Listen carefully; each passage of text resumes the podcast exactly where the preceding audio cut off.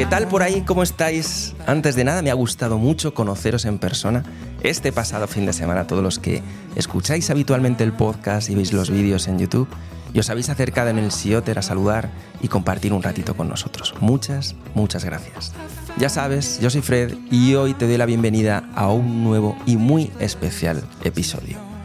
Hoy mi obsesión ciclista me lleva a conocer mejor el viaje de vida de un valiente, muerto casi tres veces, sin colon, sin recto, sin estómago, sin vesícula biliar. Él dice que por dentro está vacío, que es como se titula su fantástico libro que acabo de terminar y os recomiendo como lectura indispensable al menos una vez en la vida. Pero fíjate cómo son las cosas, que este tipo que está vacío es una de las personas más llenas que he conocido nunca. Estos días, conociendo a Juan y leyendo su libro, me han hecho pensar mucho. Más allá de lo evidente, de lo que está encima de la mesa. Que si en esta metáfora la mesa fuera una mesa de quirófano, lo que estaría encima serían sus órganos estirpados. Pero esto, lo evidente, lo que te congela unos segundos cuando conoces su historia y te da un primer calambre de incredulidad y curiosidad, no es lo que me ha enganchado a Juan. Lo que más me ha tocado ha sido él, ha sido cómo ha construido su concepto de vida, cómo ha diseñado sus modelos mentales para entender, aceptar y vivir sin parar. Vivir sin parar. Qué buena cosa.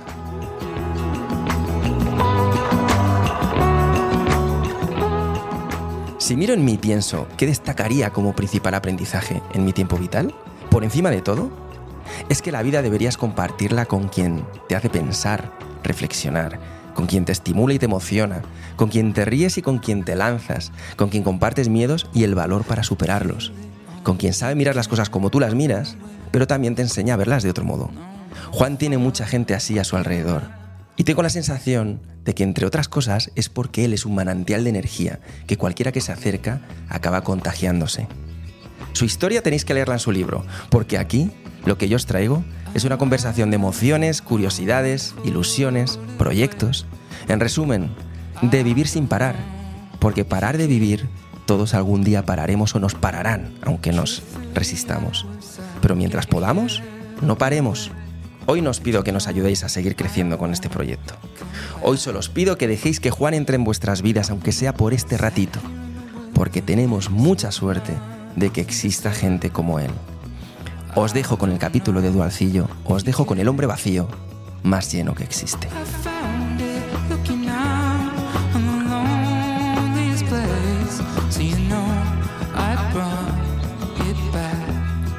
¿Sí? Sí, yo creo que sí. Vale. Que estas cosas siempre me dan mucha, mucho apuro al principio, cuando, cuando empiezo con un invitado y hay que ajustar los, eh, los ajustes de sonido y todo esto, me da mucho apuro porque no quiero hacerle perder tiempo a la gente. Pero con ese poquito que te he conocido este fin de semana, ya siento como que te conozco. Ya no me da tanto A mí apuro de contigo. sobra. No, no, de sobra. Y puedes... De hecho, ha sido como incluso súper correcto y súper y súper comedido a la hora de decirme, yo, no, hombre, no, dime cualquier, a mí estas cosas, cualquier barbaridad a la hora de, de apañar las cosas. Me, me- me hubiera encantado que estuvieras aquí, pero, Mm. Pero bueno, es que también es complicado movilizar y, y después del fin de semana tienes que estar también cansado, ¿no? Porque Eh, sí, sí, además ha sido un fin de semana bastante, bastante movido porque, bueno, que te voy a contar, que tú también- has estado allí. Entonces, ahora vas para arriba, para abajo, em, conectar con unos, conectar con otras, ahora mm, venta, evento, etcétera, etcétera, pues al final ya no es solamente el estar ahí ubicado físicamente, sino que luego pues vas y cenas con unos, cenas con otros y al final, por suerte nos hemos ido, el día que más tarde nos hemos ido a dormir ha sido a las 11. Ah, bueno, Eh, yo te he ganado algún equipo- día. El, e- que el equipo somos de cero jarana. Entonces, pero claro, normalmente yo a las 9 y media 10 ya estoy en la cama. A las Y a nueve las y media 11 diez. Sí, a las 9 y media 10 ya estoy cenado y para empezar a aterrizar. Y porque luego a las 6, 6 y poco ya estoy despierto. Y entonces, claro, una hora y algo de, de diferencia, más todo el tute, a mí me soy como un niño pequeño, me pongo, me reboto. ¿Y el sueño, el sueño es entero? ¿Duermes del tirón toda la noche o...? Sí, sí, sí, ¿Sí? sí. Raro es que me levante para hacer pis. O sí, hay veces que me pasa después de alguna prueba eh, de, car- de carrera o ciclista muy larga, ¿Mm? Eh, que la, la pierna se queda un poco de aquella manera. Ah, algu- alguna vez aparece algún calambre, algún tirón o algo así, que entonces sí que me despierta, pero por regla general la verdad es que Que te despiertas acalambrado, ¿no? Que esto pasa a veces, que estás en la, en la cama y empiezas a sentir sí. el... me pega un tirón, un latigazo en la pierna, pero nada, camino un poco, aprovecho y hago pis y a dormir, pero sí, soy de dormir fácil ocho horas diarias. ¿Te gusta dormir? Sí, la verdad es que lo disfruto. Y aparte de eso, o sea, cuando voy a dormir el móvil no duerme en la habitación, Anda. leo un poquillo antes de la- un poquillo antes de dormir para bajar revoluciones y diez y media ya plancha la oreja. Hay veces que me cuesta, dormir, o sea, incluso puede que no dé tiempo a que dé las buenas noches. Sin ayudas. No tomas nada para dormir, Sí. si no... Creo que le, le doy tanta cera a mi cuerpo que el cuerpo dice, ostras, ahora estamos quietos a dormir. Es el momento. Yo ayer me fui a la cama Sí, sí, sí. contigo, en cierto modo, Sí. porque Ah, como tenía tan poquito tiempo para, para poder leer, leer el libro, y aún así me quedaba en la página 105 por ahí, que no me queda mucho, me queda Bueno, poquito. pues lo has leído Pero con el trayecto tráfico que entre la feria, viajes y demás. sí, Te has pegado una, un buen tute, ¿eh? Pero es lo que me dijiste tú allí, me dijiste, oye, lo más probable es que, que, que lo leas rápido. Y yo pues tengo un poco complejillo de leer despacio, porque en mi familia mi padre es un super lector y es un tío que se Sí. lee cuatro o cinco libro- libros en un día. Es, es alucinante, desde pequeñito lee mucho y es, pero salvaje, Wow. libros de eh, mil páginas y tal, es, es alucinante. Con casi 80 años que tiene ya y, y el tío no veas cómo lee. Y mi hermano también lee mucho, pero yo a mí me cuesta lo mío. Yo voy a mi ritmo, me paro, leo varias veces algo, me meto mucho en la Mm. historia, me meto mucho en, el momento. Ahora mismo, por ejemplo, me queda en el momento en el que eh, cuando estás en el viaje en bici tienes el problema de la orina. eh, Y tienes que volver a entrar a otra intervención. Y, Sí. y justo, bueno, pues como yo también viajo mucho en bici, me estaba imaginando un poco lo que sería, lo que tuvo que ser ese, ese momento, ¿no? En sensaciones y... Fue complejo, fue complejo, porque al final, claro, tú no te piensas, o sea, piensas que es un dolor lumbar por posición o por, yo qué sé, por varios días, pero de repente es como vas a ver pis y te duele todo mucho. Y vuelves a hacer pis y te duele un poco más. Y llega un momento en, claro, encima yo ya estaba solo. Tenía que llegar a Mendoza, en Argentina, a casa de un colega. eh, pero me quedaban como 200 kilómetros fácil, o sea, viajando, poniendo en contexto, claro, llevo una bicicleta, en su momento eran unos 60, 65 kilos entre bicicleta y, y alforjas y demás. Entonces, claro, no es como ahora que 200 kilómetros los haces en una jornada. 200 kilómetros en aquel momento eran fácil dos días. Pero claro, yo tuve que llamar a un, no podía ni acampar. Claro, Tuve que el primer hostal que encontré, me busqué una habitación, am, pedí un reporte de apoyo de dónde podía hacer una consulta telefónica. Hay consulta telefónica, consulta, consulta hospitalaria. Me dijeron, vete al hospital, tal, no sé qué. Y yo fui, me hicieron todas las pruebas y acabé ingresado.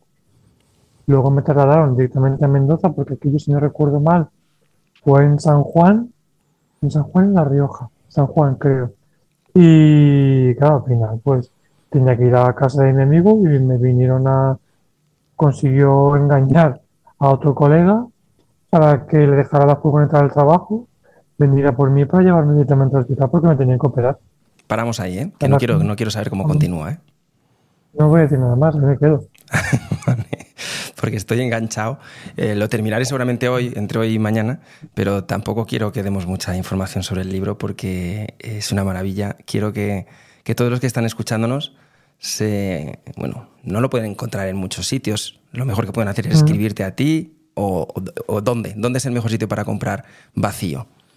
El libro El de mejor sitio Juan Duar. es, es escribirme por tanto por Instagram o como un mail a juan.dual.mateo@gmail.com y a través de ahí pues o Juan Dual en Instagram y yo se lo envío, me escriben, se lo solicitan Y la parte bonita de este proceso es, bueno, tú ya lo has vivido, que es dedicarlo manualmente, todos los que hemos vendido, dedicados manualmente y personalmente y enviados o enviados o entregados en persona. Yo tuve la suerte, porque es que me gusta mucho comentar, aunque sean a veces cinco minutos, comentar con la persona que va a recibir el libro, pues un poco cómo ha llegado a, a él o qué interés le suscita y luego ya pues se crea un poco esa comunicación, ¿no? Un poco más personal que el hecho de comprarlo a través de Amazon o, de cualquier otra librería.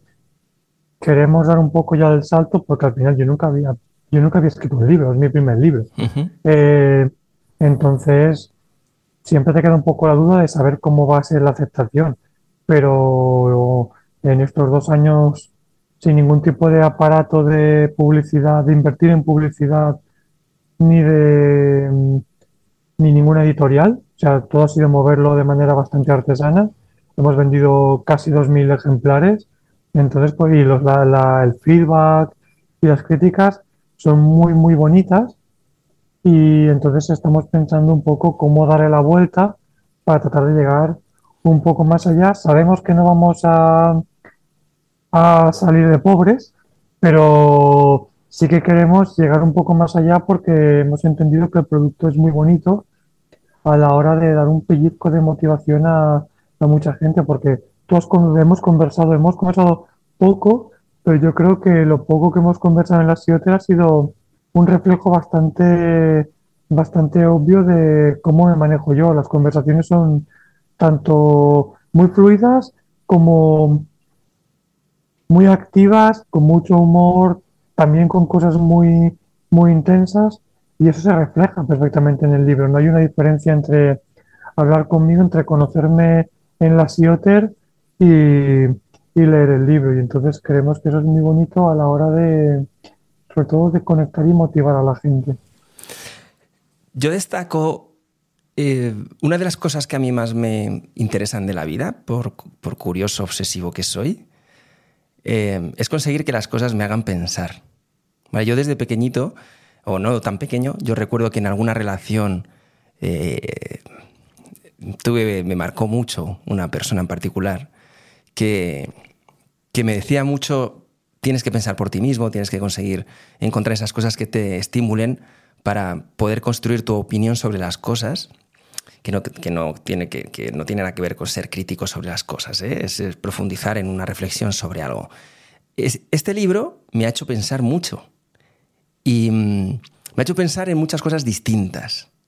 Porque hay una cosa evidente, es una cosa obvia, hay una cosa eh, que por su propio peso eh, genera un gran agujero y vacío, como es el caso, ¿no? que es la, tu falta de piezas eh, que se tuvieron que, sacar en cirugía para que pudieras estar hoy aquí hablando.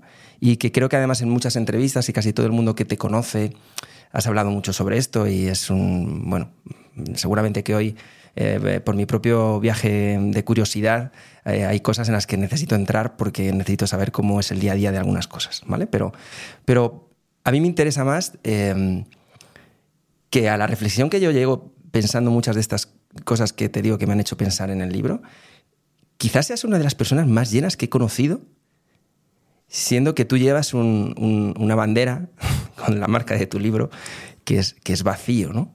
Pero utilizas mucho el término de suerte, por ejemplo, hablas mucho de la suerte que tienes y no, y no una forma de hacer mención sobre, joder, qué suerte que me he salvado tantas veces.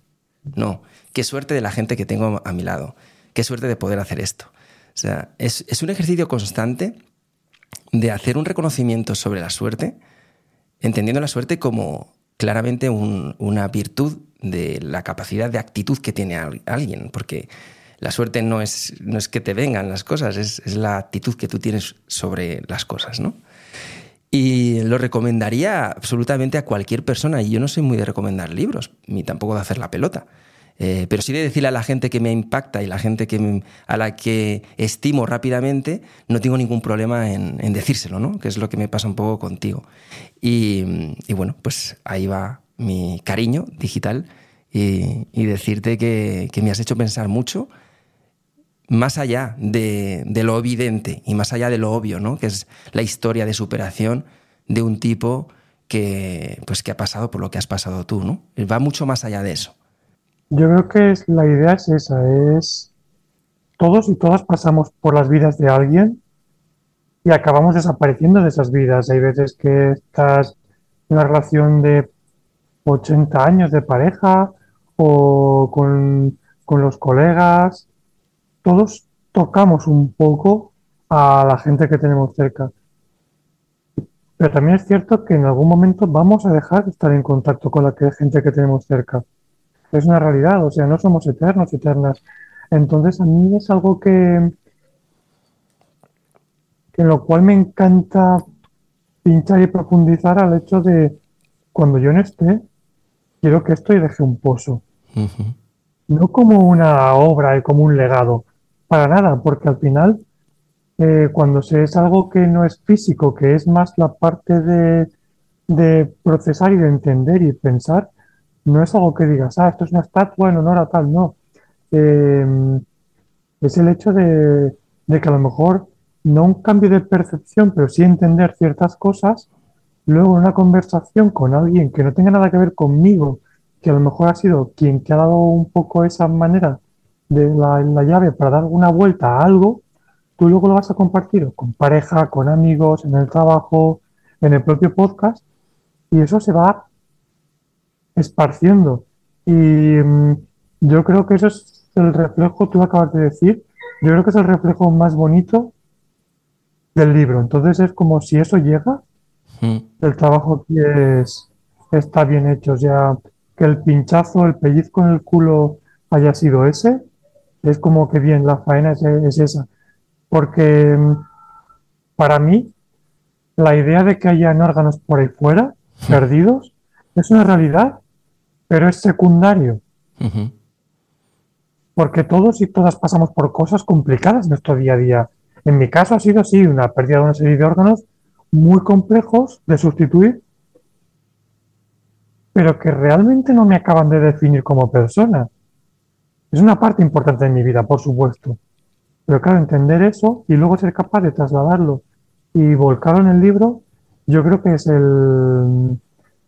y que lo compartáis, ¿no? El hecho de que me lo digáis de que, mm, justamente una persona llena yo creo que justamente es eso, es la, de, la definición y el decir, vale, pues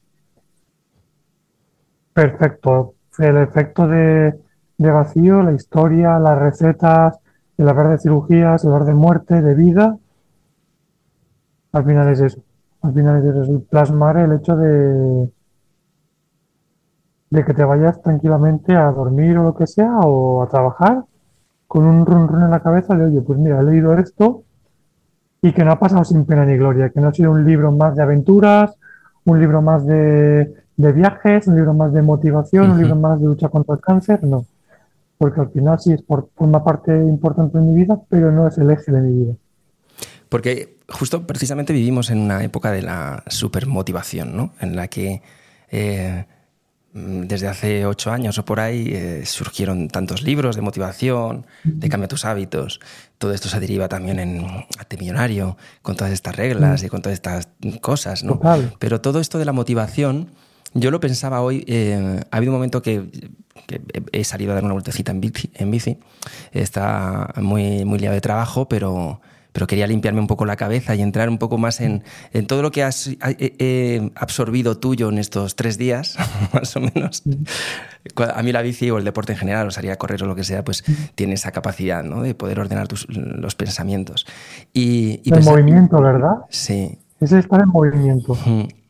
Y, pensaba mucho en la motivación, ¿no? Y en cómo em, tanta gente busca tantas influencias para la motivación y tanta gente eh, utiliza la motivación muchas veces como excusa porque me falta la motivación para hacer tal cosa. ¿no? Y esto es otra de esas cosas en las que en tu historia, en el libro, eh, no se ve nunca un, un, reclamo a la motivación, no se ve nunca una falta, no se ve nunca a la motivación como un, como un protagonista de tu historia, cuando en el día a día para la mayoría de la gente la motivación es un personaje de la historia que normalmente falta, que es un traidor, que es un cabrón y, Me, hace mucha gracia porque es por eso te digo, estas son las cosas que me han hecho pensar de, tu, de tu libro y de tu historia. Y no sé cómo ves tú esto de la motivación en tu vida, si de verdad es, es un elemento sobre el que mirar o para ti la motivación es indiferente. Yo lo quería trasladar y como bien has dicho, me parece, o sea, gracias porque no, no, lo habíamos comentado en ninguna entrevista con otras personas, justamente este enfoque. Así que gracias por levantar, por abrir el melón y por levantar la piedra. Me parece súper peligroso este, esta sobremotivación, este si yo puedo, tú puedes. Porque no todo el mundo puede. Porque no todo el mundo puede. Si yo puedo, tú puedes, todo es posible. Si quieres, puedes. Si la cultura del esfuerzo, tal, esfuérzate. Hay muchas cosas que vas a poder, pero no todo es posible. No todo es posible. Entonces hay que entender eso. Y hay que aterrizarlo al plano de cada cual.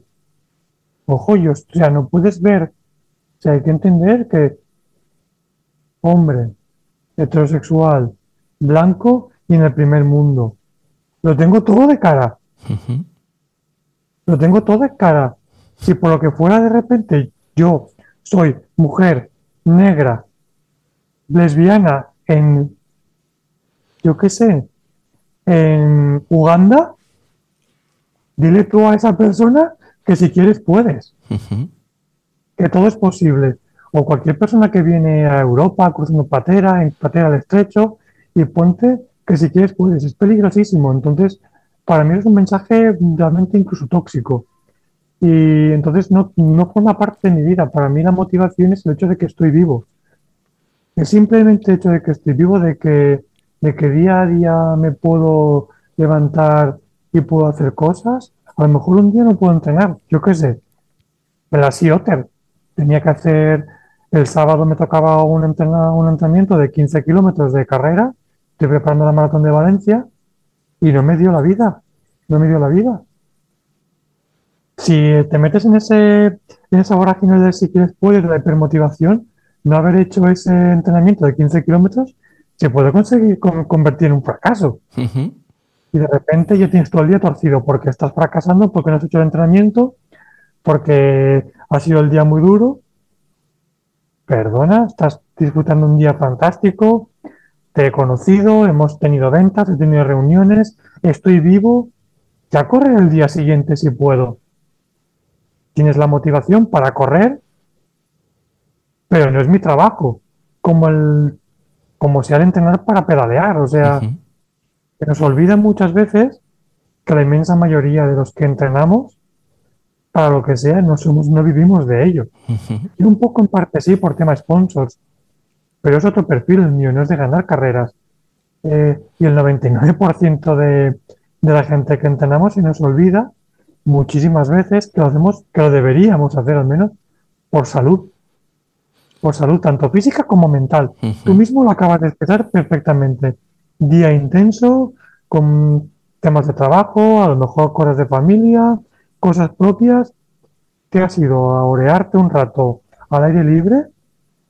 Se podría considerar perfectamente entrenamiento, aunque no hayas movido X vatios, pero ha sido salud, tanto mental como física, porque has rebajado niveles de estrés, has fabricado serotonina, has movido la sangre y luego a lo mejor vuelves a ser más productivo incluso que antes.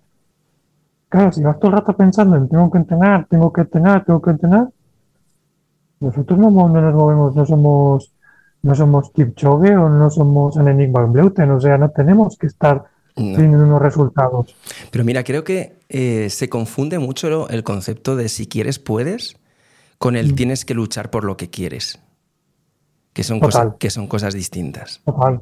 Porque mm, yo creo que no hace falta explicarlo mucho, ¿no? Pero muchas veces lo que se confunde hoy en día es que cualquiera puede conseguir lo que esa persona te está vendiendo que ha conseguido, que muchas veces ni siquiera es verdad, que simplemente bullshit en redes sociales que te están diciendo, tú puedes ser tan millonario como yo y tener un coche como este que te estoy enseñando que ni siquiera es alquilado porque lo he encontrado en la calle, me he puesto ahí como si fuera mío y estoy haciendo el vídeo y la pantomima, ¿no?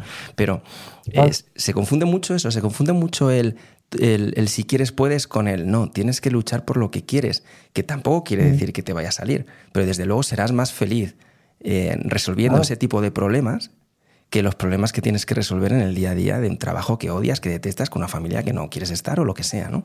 Esa selección, nosotros hablamos muchas veces de elige muy bien los problemas que quieres resolver, porque la vida consiste en mm, con una constante resolución de problemas. Y que tenemos un tiempo limitado, o sea, el tiempo, o sea, mm, compramos las cosas con nuestro dinero, no con nuestro tiempo. O sea, con nuestro tiempo, perdón, no con nuestro dinero. Sí, correcto. O sea, y el tiempo es limitado, o sea, es lo que hay, se acaba, punto. Entonces llega un momento en el cual hay que saber qué batallas luchar y saber en qué fregados meterte.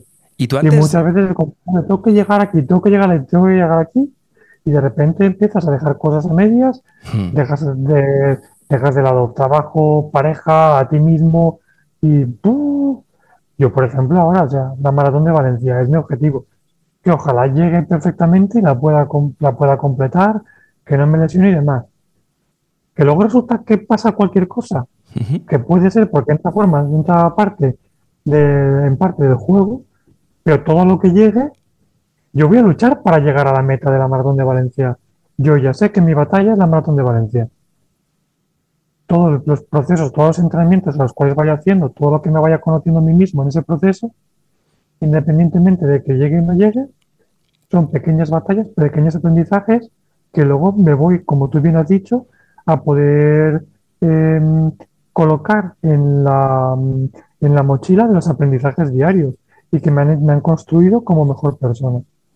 Esa es prácticamente la misión que nosotros tenemos aquí en, este proyecto, en la obsesión ciclista de Fred, que yo utilizo la bicicleta y nuestras aventuras y nuestros viajes como un recurso, como un link entre, por, un lado, con los que tengo la oportunidad de conocer y charlar y pasar un rato como, tú, eh, pero sobre todo con los que están por ahí fuera, que nos ven en los vídeos, que nos escuchan en el podcast. Pero utilizo esto como link, como excusa para las cosas que a veces aprendo durante las experiencias y los viajes y las aventuras, que otras veces son aprendizajes que he tenido en la vida, pero en las cosas en las que a mí me importa influir en la gente, que es dejarte con el mejor ánimo posible, con, alegría para que transmitas y reflejes a los demás que están contigo, con la ilusión de intentar hacer esas cosas que igual todavía tienes ahí, que, no dejes de intentarlo eh, pues por lo que has comentado hace un momento, que esa sensación de vida finita ¿no? o de tiempo finito que yo comparto contigo plenamente. Yo desde pequeñito, eh, mi madre murió muy joven eh, de un cáncer también muy agresivo y yo tengo desde pequeño la sensación de que yo me voy a ir pronto. ¿no? Esto lo he comentado ya alguna vez. Es algo que lo tengo ahí. ¿Quemos madera? ojalá que no. pero más tarde que pronto. sí. Pero es una realidad. Pero en cualquier caso, es una cuestión, es algo que, sin saber si tengo algo o no lo tengo, me pasará o no me pasará, porque, eh, claro, volviendo a tu historia, eh, ese control que desde pequeños han hecho a todos, porque sois varios hermanos, ¿no? Sois siete hermanos. Yo soy el mayor. Biológicamente somos ocho en total, biológicos siete. Y luego mis padres adoptaron a Mario cuando era bastante pequeño, entonces ocho hermanos como tal y siete biológicos y de los siete biológicos, eh, cinco tenemos un, componente genético que es el que hace que se desarrolle la enfermedad, que es la que ha llevado a que se llama poliposis familiar múltiple, que es la que ha llevado a que a lo largo de desde los 13 años que me diagnostican hasta los 38 que tengo ahora, pues que me tengan que ir quitando las piezas, como bien has comentado al principio de la conversación, que no dejan de ser otras que el colon, el recto, el estómago y luego la vesiculabilidad. Claro, pero desde muy, desde muy pequeño tú eres consciente de esto. Eh, obviamente eso forma parte de tu construcción de personalidad en una época muy sensible como es la adolescencia y, mm. los primeros pasos a la adultez, ¿no? Y el estar eh, sometido a controles constantemente, a que te metan tubos por todas partes para ver cómo van las cosas y a tener que tomar decisiones dolorosas. Eh, en mi caso es algo, es simplemente una percepción, no sé de dónde viene, pero claro, tú tú tienes una información real desde pequeño, has tenido que pasar por muchas cosas que te han, que te han impactado mucho. Y antes de que esto empezara, antes de que empezaran las operaciones, antes de que empezara lo gordo, em, ¿cómo eras tú? ¿Cómo eras tú? Eh, ¿Eras, igual a nivel emocional? Obviamente. piensa que todo esto me pilla con 13 años, o mm. sea, es el desarrollo psicoemocional como persona.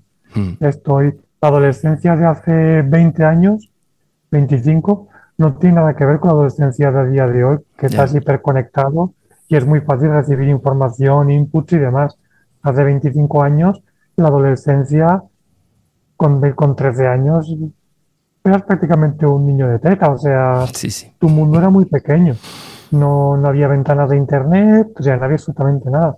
Entonces, yo lo que sí que recuerdo es que para la primera comunión pedí, en vez de una consola o una bicicleta, una suscripción a National Geographic. Yo he sido siempre súper curioso, me ha encantado también leer muchísimo, muchísimo desde bien pequeño.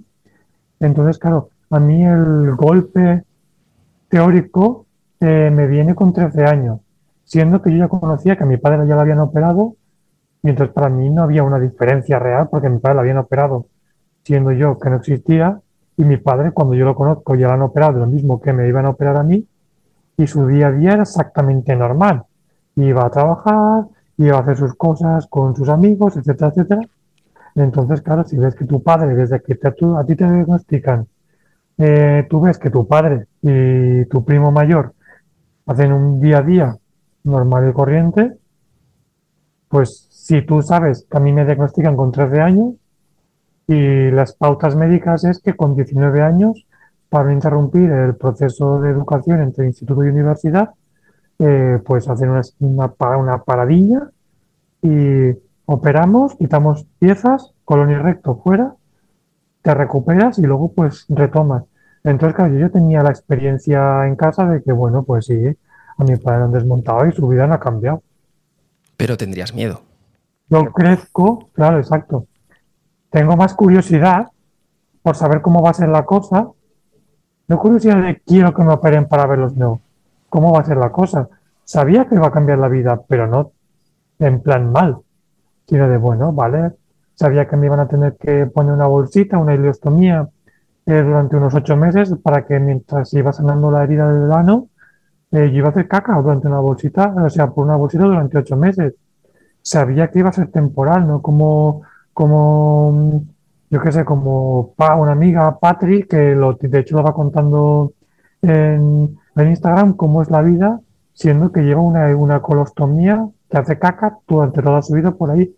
Lo mío iba a ser temporal, luego se iba a cerrar y se iba a hacer el circuito normal y corriente. Me quitan el colon y el recto, me vuelven a cerrar la bolsita. Lo que hago es caca muchas veces más rápido que la inmensa mayoría, pero aparte de eso, yo puedo seguir saliendo de fiesta, puedo estudiar en la universidad. De hecho, voy a estudiar a Barcelona. Yo soy de Valencia, me mudo a Barcelona a estudiar enfermería. O sea, no cambia, no tengo un golpe, un masazo. Estoy convencido de que si a mí con 19 años de repente me dicen sin tener ningún antecedente, ni ninguna eh, ningún apoyo, ningún soporte a nivel visual y emocional, familiar, que de repente te dicen, oye, tienes cáncer. La cosa, la partida, estoy convencido que la partida habría sido completamente diferente. Pero claro, yo vengo haciendo trampa, trampa dentro de la dureza, pero trampa real, eh, desde los 13 años. Yo llevo 25 años jugando a póker a mano descubierta. O sea, yo sé con qué tengo que jugar. Yo sé que la poliposis familiar múltiple, en el 99,8% de los casos, desarrollas cáncer a nivel del tubo digestivo. Entonces yo voy en prevención. Sí, son cirugías terribles. Lo son. Casi, casi me matan las tres veces gordas que me han operado. Sí. Pero aún así, como bien comentábamos antes, tengo esa suerte de que cuento con esa jugada, esa partida jugada prácticamente en adelanto, con médicos ya que llevan a, preparándose durante años, o sea que no es algo que diga que de repente diagnóstico, quimio, radio y a ver qué nos encontramos, no. He tenido complicaciones intraquirúrgicas muy serias, muy complejas y posquirúrgicas, pero no he tenido que estar lidiando con la quimio o con la radio o con el cáncer como tal. ¿Y cuánto tiempo pasó? ¿Cuánto tiempo pasó entre esa primera y cuando ya te quitan el estómago? 19, 28, 9 años. 9 años. Todavía no, ahí todavía no corrías ni hacías deporte. No, no, no. hacía la típica, ¿sabes la típica carrera esta de, de recaudar fondos para lucha contra el cáncer o alguna carrera benéfica para, pero nada, o sea, ¿Pero eso es después de Inglaterra? No. No, no, antes, Eso es antes de antes, o Inglaterra. sea, Vale. mucho, mucho antes de irme a vivir a Inglaterra, en el lapso de tiempo entre, entre una cosa y otra, pues con los colegas de, yo me mudo a vivir a Barcelona y con los colegas, pues lo típico de, oye, nos apuntamos a esta carrera y sin ninguna finalidad de hacer ningún entrenamiento ni nada, o sea, es más algo social para luego tener la excusa de irnos a almorzar o a comer juntos y pues haber colaborado que con inscripción, pues yo creo, 10, 15 euros para la Fundación del Cáncer, no sé qué, o para los bomberos o tal. Porque el, el- como algo lúdico, no, algo- no como algo deportivo, algo puramente lúdico. ¿Tú te enganchas al running, sobre todo allí, en Inglaterra, o un poquito antes? Un poquito Ah, no, antes, en después de, Japón. exacto. ¿Puede ser? Después, no, sí, después de que me quitan el, el estómago, después de que ya me hubiesen quitado el colon recto, me quitan el estómago y yo paso a pesar entre, pes- pesaba 106 kilos y paso de pesar 106 kilos a 57. Tú cuando me has visto este fin de semana pesabas 66 kilos. 66. y, y no era precisamente Vale. la persona más voluminosa del lugar. Y mides un Pues 86. imagina- exacto, pues Vale. imagínate que, que imagíname, imagínate que me das un abrazo, el abrazo que nos dimos, pues imagínate con abrazar a una persona con 10 kilos menos. Ya. Y ya te vi súper delgado. Exacto, pues claro. imagínate pues 10 kilos menos. Claro, bueno, la historia en la que, con la que te enganchas al- al- a la carrera no la vamos a contar, es súper bonita, sucede en Japón, está en el Sí. libro, tienen que Sí. leerlo para, para ver esa historia porque es muy bonita esa historia de No cómo el- empiezas. No hacemos el spoiler. No, no, porque merece la pena, de verdad, porque es, es un momento pues muy mágico de ese viaje que te sacaste, pues, eh, bueno, pues porque surgió, que según se va Sí. viendo en este, en este viaje de tu vida, se, se ve que van sucediendo las cosas eh, eh, sin que tú tampoco fuerces mucho, pero no ofreces ni resistencia ni las provocas. Se aparece una oportunidad Exacto. y dices a por ella, Mm. ¿por qué no? ¿No? Vamos a probar. Doy un poco de, doy un poco de pie porque tengo mi amigo Pepe Martín, que es el, que es el escritor del, del prólogo del libro, que me conoce muchísimo, yo lo quiero con locura, es un fuera de serie. Eh, una frase suya que yo lo tengo grabada a. Si quieres que pasen cosas, tienes que hacer cosas. Tal cual. Sí, llegar a forzarlas, pero siempre dar un poco de pie, ¿no? De voy a abrir esta puerta. Y luego se van a abrir un montón de caminos. Entonces es, abro esta puerta, a ver qué pasa, a ver dónde me lleva. Sin forzar, porque yo creo que soy, soy muy creyente de, vamos a ver cómo va yendo esto, y a ver dónde nos lleva. Y Y estás atento, hasta y estás curioso. hasta. Claro. Siempre con las orejas alerta porque nunca sabes qué puerta se va a abrir y qué te va a ir saliendo en el día a día y sin forzar, pero yo creo que siempre dando pie a que lo maravilloso del día a día te sorprenda, porque al final la vida es maravillosa, yo le decía gran Andrés Montes, la vida es maravillosa y si te vas centrando siempre van a haber cosas complicadas y que te van a hacer enfadarte, estar triste y demás. Siempre va a estar eso ahí.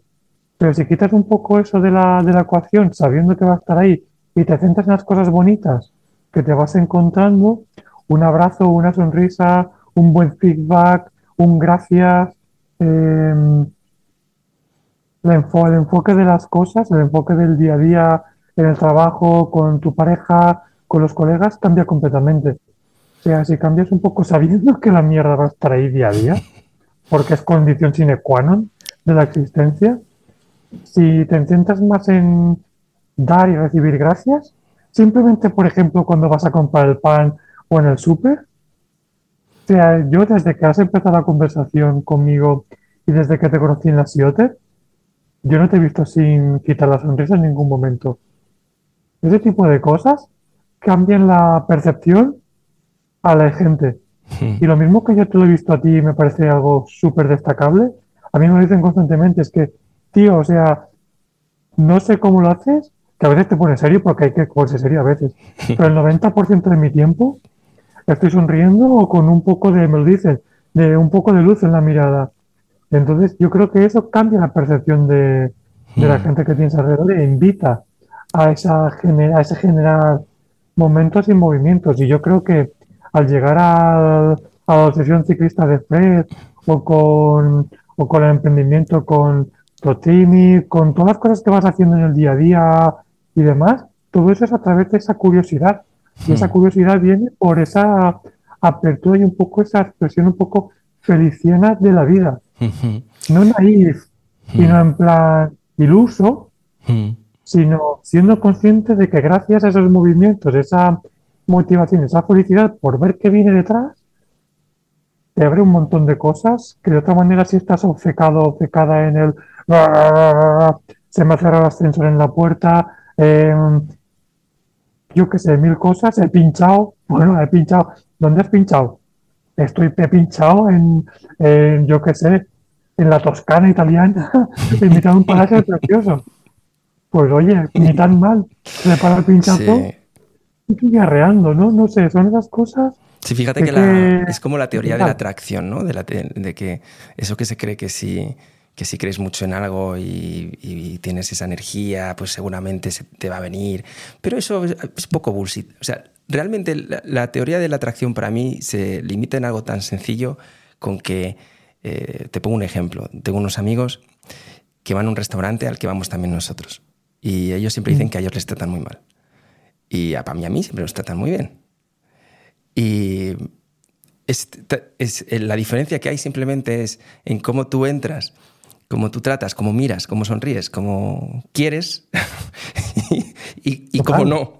Y cómo no, porque es, mucho más fácil que te reciban. Eh, si tú entras con, con, buena energía, es mucho más fácil que te devuelvan esa energía. Esa es, es, es esa es la mejor relación que puede haber entre desconocidos, ¿no? Y si tú llevas una energía seca o una energía eh, pues eh, sospechosa o, que no te fías o cosas así, pues es, lo normal es que recibas lo mismo. Porque la gente, mm, bueno, pues eh, imita en reflejo lo que tiene delante. Es que es... Son los animales. Fíjate los yo perros. yo, sabía que tenía muchas ganas de, del podcast eh, porque me, me, pareció muy interesante cómo enfocas muchas cosas. Pero ya después de, de, haberte conocido en persona y demás, pues justamente eso que dices, cómo vas disponiendo, cómo actúas frente a la vida, eh, vas a ser ganas, a ser ilusión.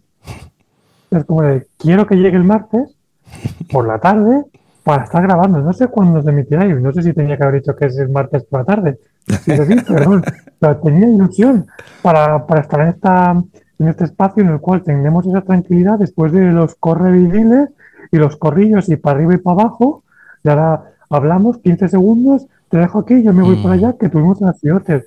Y ya, ya era como ilusión de poder no divagar, pero sí compartir y ver, después de habernos conocido, pues eso, o sea, dices, otras, hay gente con la cual dices, tengo que hacer este, esta entrevista o tal, te apetece porque te parece interesante, pero una cosa es que te apetezca te haga este parece interesante, otra cosa es que te haga ilusión.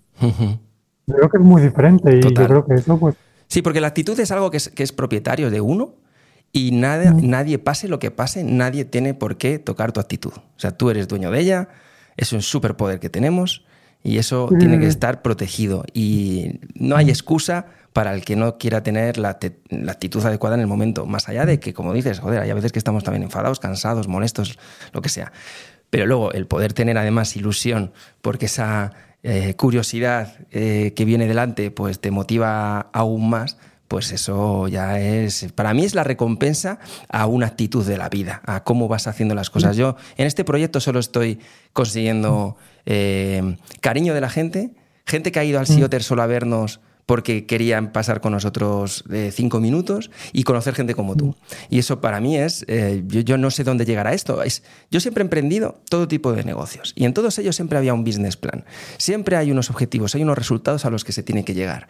Y emprendí precisamente este porque era un proyecto en blanco en el que no hay ningún objetivo, nada más que poder darle sentido de verdad al paso del tiempo, porque la mejor forma de tener un sentido a tu paso del tiempo es que puedas conectar con gente, no, no, transformarles, pero sí que hacerles pensar en un momento determinado, el poder animarles o motivarles a que hagan algo que a lo mejor llevan mucho tiempo queriendo, pero no terminan de atreverse, y a lo mejor con, conociéndonos y entendiendo los contenidos y leyendo tu libro, viendo las cosas a las que tú te has ido enfrentando, que, por ejemplo, tengo mucha curiosidad por cómo te sentías en tu primera carrera, tu primera carrera de verdad. ¿Vale? Porque, bueno, no sé si es la media maratón que corriste en Valencia. Eh, en Barcelona, en Barcelona. Ah, en Barcelona. No sé si fue esa eh, tu primera carrera oficial. Sí, sí, sí. Carrera seria oficial, sí, sí, sí. ¿Y cómo te sentiste ese, día? Porque yo todavía me pongo nervioso en esas. Eh, recuerdo sentirme súper protegido, porque viajé con una de las personas que más quiero en este mundo y que ha estado en todo el proceso de, desde que nos conocimos cuando, yo tenía cuando teníamos 16 años, mi amiga Vicky y yo, que es el grupo de amigos y amigas que nos conocemos desde, desde el instituto, que es cuando me diagnostican prácticamente, y que hemos recorrido juntos y juntas todo el proceso, o sea, desde que me diagnostican las primeras pruebas, me han venido a ver al hospital con la primera cirugía, con la segunda cirugía, con la tercera cirugía, me han venido a ver a casa. Eh, y entonces ella fue una de las personas que dio pie a que yo me animara a correr, Vicky. Y cuando le dije que me había apuntado a la media maratón de Barcelona, ella nunca había corrido y no quería correr más de 15 kilómetros. Y yo me había apuntado a la media maratón de Barcelona y fue como de, ostras, le explotó la cabeza tanto a nivel de preocupación, porque claro, o sea, yo estaba muy jodido en aquella época. Ya me estaba recuperando, pero claro, había pasado de pesar 106 kilos a 57, entonces estaba recuperándome. Y a través del deporte, a través del correr, estaba recuperándome tanto emocionalmente como, como de cuerpo, ¿no? Eh, reencontrándome como individuo. Y entonces yo le dije que me apuntaba a la media maratón de Barcelona, la preparé muy concienzudamente, corrí muchísimo para ello.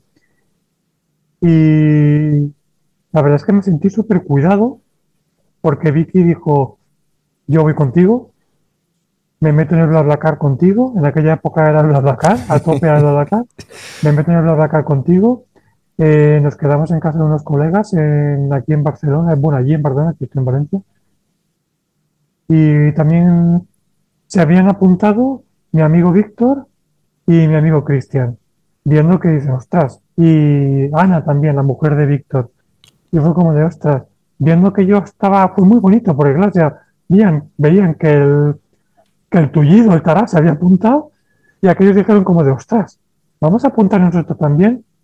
Eh, la idea era, Vicky me acompañaba a la línea de, me daba el abrazo de salida y me, recogía las condiciones que llegara a la línea de meta, pero que estaba y ella no corría.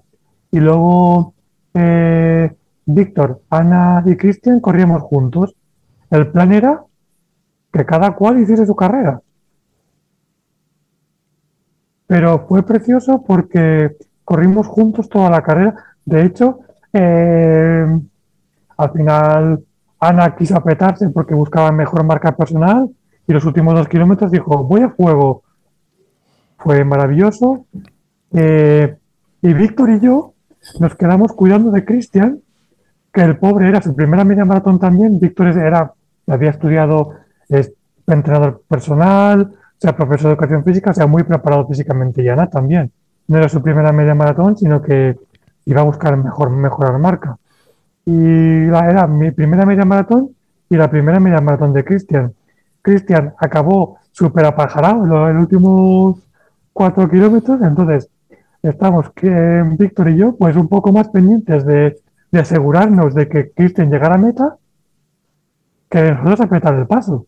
Y está, y, pero él había entrenado lo suficiente, ¿o no? Cristian había entrenado sí, lo suficiente. sí. había entrenado bastante, pero claro, ante el nivel de curro, estrés y demás, para mí una media maratón no era estresante, era un regalo, porque no hacía ni ocho meses que a mí me habían dado el alta de la última, de última cirugía. Wow. En solo ocho meses había pasado de estar contando baldosas en el pasillo de un hospital a estar rodeado de 15.000 personas que cada cual tenía su motivación, luchar contra el cáncer, fundaciones benéficas, mejorar marca personal, ganar la carrera, patrocinadores, cualquier cosa. Entonces, para mí era un regalo. El poder estar corriendo ese media maratón, yo simplemente tenía que dar un paso detrás de otro más rápido, en compañía, en vez de estar recorriendo pasillos de hospitales. Entonces, claro, para mí era como todo ¿Sabes como un niño o una niña cuando va a una feria? Sí, Una sobreexcitación. sí, sí. Una, sobre- una sobreexcitación constante, con Víctor marcándome los pasos, y de repente eh, yo haciendo un poco de enfermero, eh, porque estudié enfermería, yo me fui a Barcelona a estudiar enfermería, y con Víctor haciendo un poco de entrenador personal con Cristian con el tema de hidratación, y yo como un poco como enfermero, preocupándome de que no le diera ningún bajón de, de azúcar, que se hidratase y demás, para conseguir llegar los tres juntos a meta. Entonces, mi recuerdo de esa maratón, de esa media maratón, fue una pasada. Era una pasada porque, claro, yo, mi entrenamiento había sido viviendo en Inglaterra, entonces allí donde vivía era muy poco llano, entonces, claro, llegabas a Barcelona y la media maratón tenía algunas subidas y bajadas. Y lo que veía que mucha gente caminaba, yo lo trataba. Entonces era como, "Ostras, pues el entrenamiento ha sido bueno. Y luego, pues eso, luego al final ves como mucha gente. Yo, la idea era salir muy atrás porque no sabes qué va a pasar. Era mi primera carrera, Ujú. tan larga, que la hicimos en dos horas.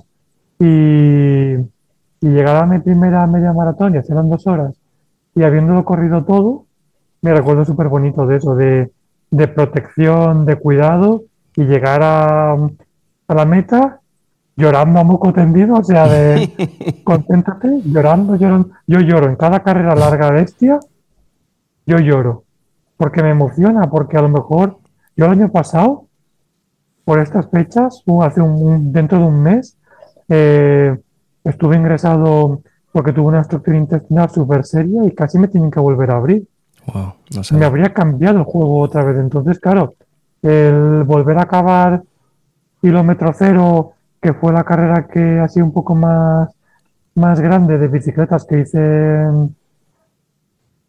este año, después de haber pasado por, por, una, por, una, mm, por un proceso tan serio como es una casi intervención. Tengo fotos en el Instagram que yo estoy en la cama del hospital con una sonda nasogástrica. Eh, mi única visualización es, por favor, que alguien me quite la sonda. Yo no quiero, no quiero esto y estuve a 3-4 horas de que me, mm, si no se destapaba todo de manera natural, me van a tener que cortar. Y cuando te cortan, después de que te hayan cortado, recortado y vuelves a cortar, una cuarta o quinta vez, te cambia la partida completamente. Por suerte se solucionó todo de manera natu- no natural, pero sí de manera eh, mecánica, no quirúrgica. Y claro, o sea, mm,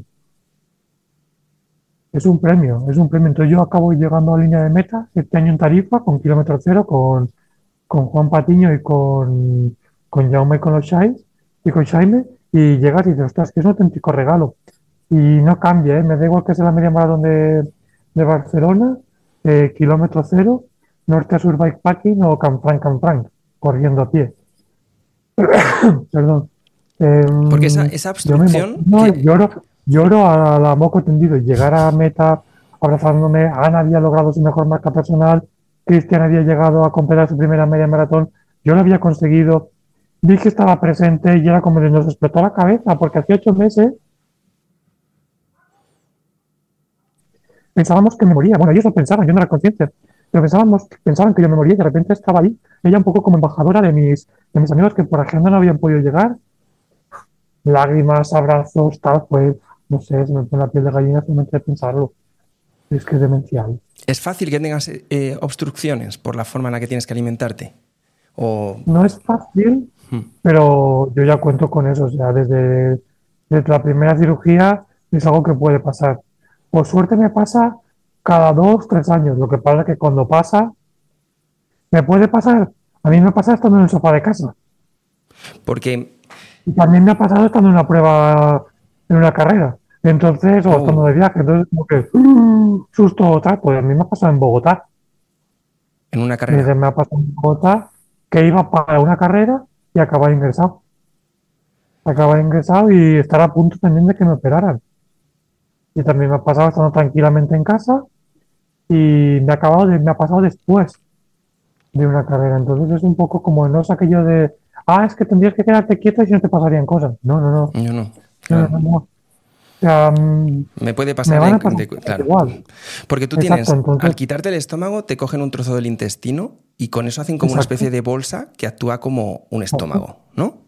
Exacto, así Pero que realmente no es un estómago porque no tiene pues la los No jugos, tiene jugos gástricos, no yo, tienes, no, claro, yo no fabrico. Exacto. claro, Yo cae la comida en una bolsa que es de su tamaño más o menos, el estómago normal, no sé, como un saco así, y el mío es más o menos así, dilatado a lo mejor un poco más, pero que tampoco es que sea muy grande, ¿eh? Y, y claro, aquí cae la comida y toca jugar. Toca jugar para, para que me vaya sentando bien la comida. Entonces, Pero comes de todo. cuerpo cansado. Comes Ahora de ya todo. como prácticamente todo. Cosas, por ejemplo, con mucha fibra, ¿no? Porque la fibra se encarga de digerirla. Eh, los jugos gástricos, yo no tener jugos gástricos, no tengo esa facilidad. Pero, por ejemplo, soy la persona que en la mesa de comer o de cenar, soy la persona que más lento come. Claro, Porque tengo que Claro. masticar constantemente, mucho, mucho más que cualquier otra persona para facilitar que lo que llega al estómago, o al estómago, sí, eh, sea lo más fácil de digerir posible. Eh, y luego, pues también lo que sea lo menos agresivo posible también. Pero a mí me flipa, me flipa comer, me flipa cocinar. En el libro tú ya lo estás viendo. Sí. Y si lo compran, va, la gente lo va a ver, que es un libro de recetas Sí. que yo he cocinado. Y son de, de mis platos preferidos del mundo mundial. Eh, entonces, pues es eso, o sea, es cuidar un poco con cómo vas comiendo.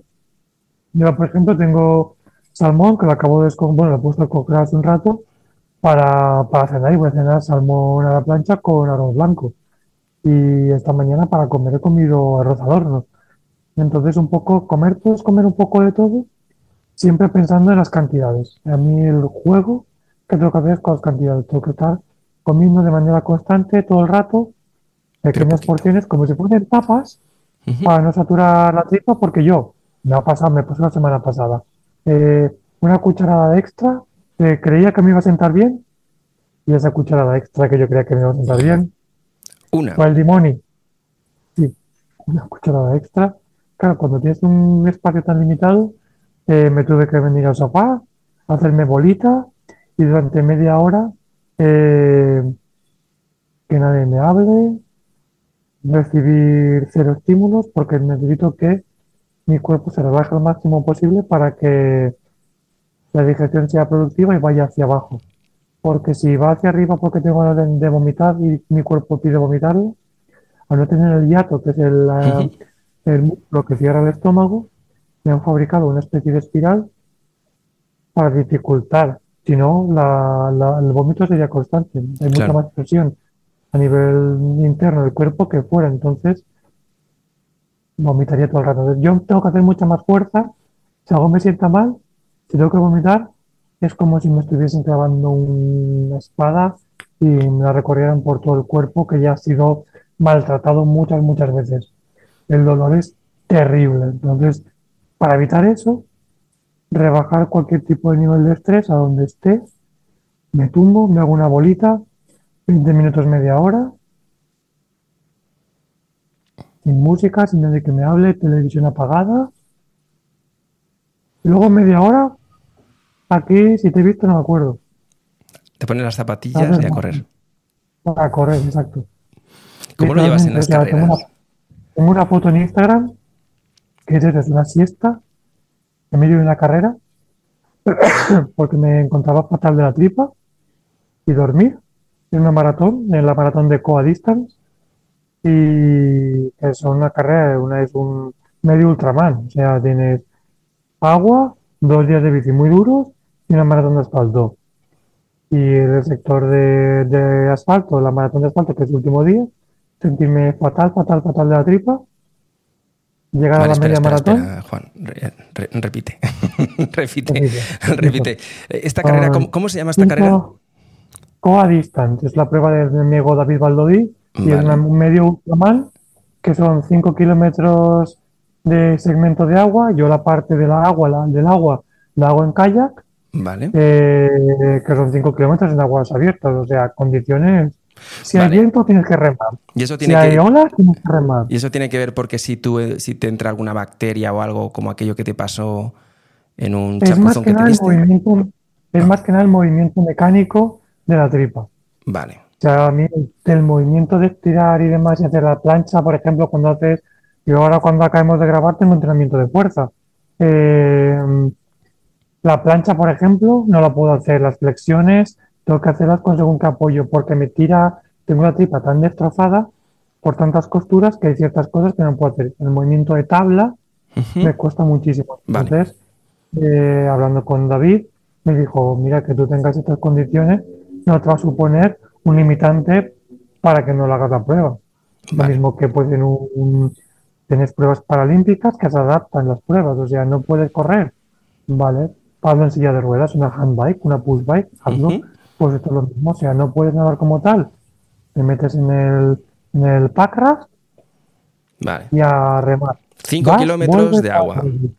Cinco kilómetros de aguas abiertas. Eso es el primer Son día. tres días. El viernes son 5 kilómetros de aguas abiertas y luego sales del agua, ¿Mm? te cambias, te subes en la bici y tienes 72 kilómetros con 1400 y Carretera. tienes un plazo de 6 horas Para hacer las dos carretera. cosas. Para hacer las dos cosas. Seis horas para hacer los 5 siguiente- kilómetros de agua y luego los setenta y tantos Más más. la bici, 72 de bici con 1200 Vale. Eh, eso, en 6 horas en total. Al día siguiente son 136 de bici Vale. con 2.600 positivos, Vale. también en 6 horas, Vale. que por desnivel es bastante exigente. Y al día siguiente tienes 6 horas para completar una maratón de asfalto. Wow. ¿Es- ¿Dónde es? Y luego ¿Cuál es la ya acabas localización? aquí, aquí en Valencia. Vale. En Valencia. La parte bonita es que toda la prueba es en Valencia, con familia, con amigos, que David Baldoví, el creador de la prueba, es muy buen amigo mío, entonces la relación es muy bonita. Yo, de hecho, cuando no corro, estoy como voluntario porque me parece muy, muy, muy bonito ver el proceso de, de participar y formar parte de las carreras.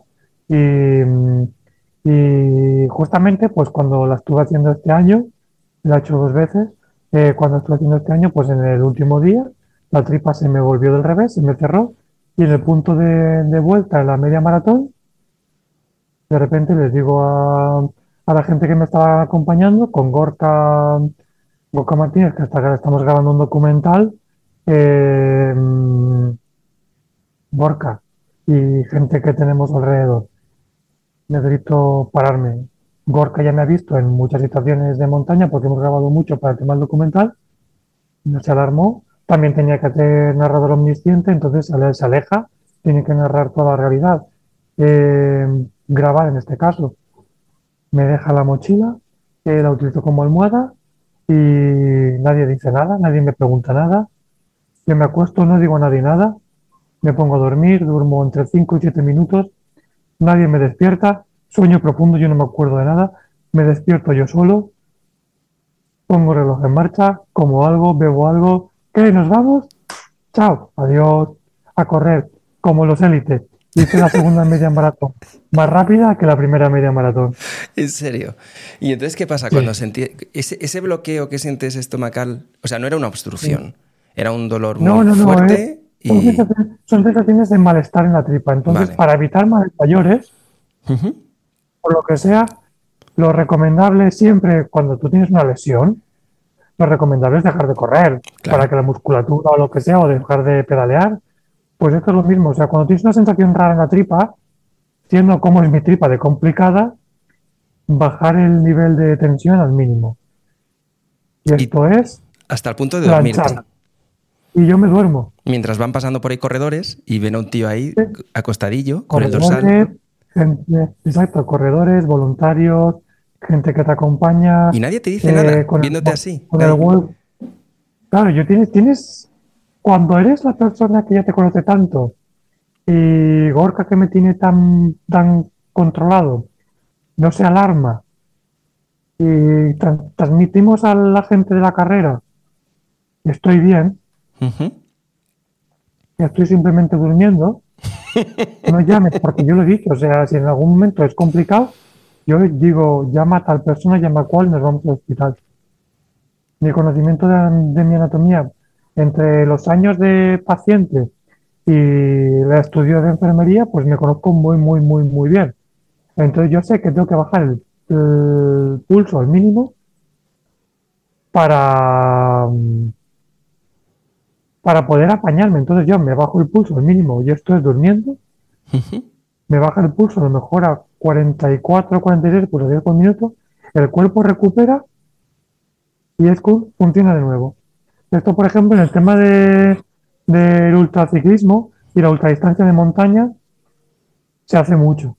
El power nap, que se llama, son Ujú. 5 o 10 minutos que haces un reseteo completamente. Y entonces, a lo mejor en una maratón de asfalto es muy raro verlo. Mm, Claro. Sí, sí, Pero rarísimo. claro, yo lo tengo tan, lo tengo tan controlado que para mí esos 5 o 10 minutos me permiten asegurarme que yo voy a llegar a meta.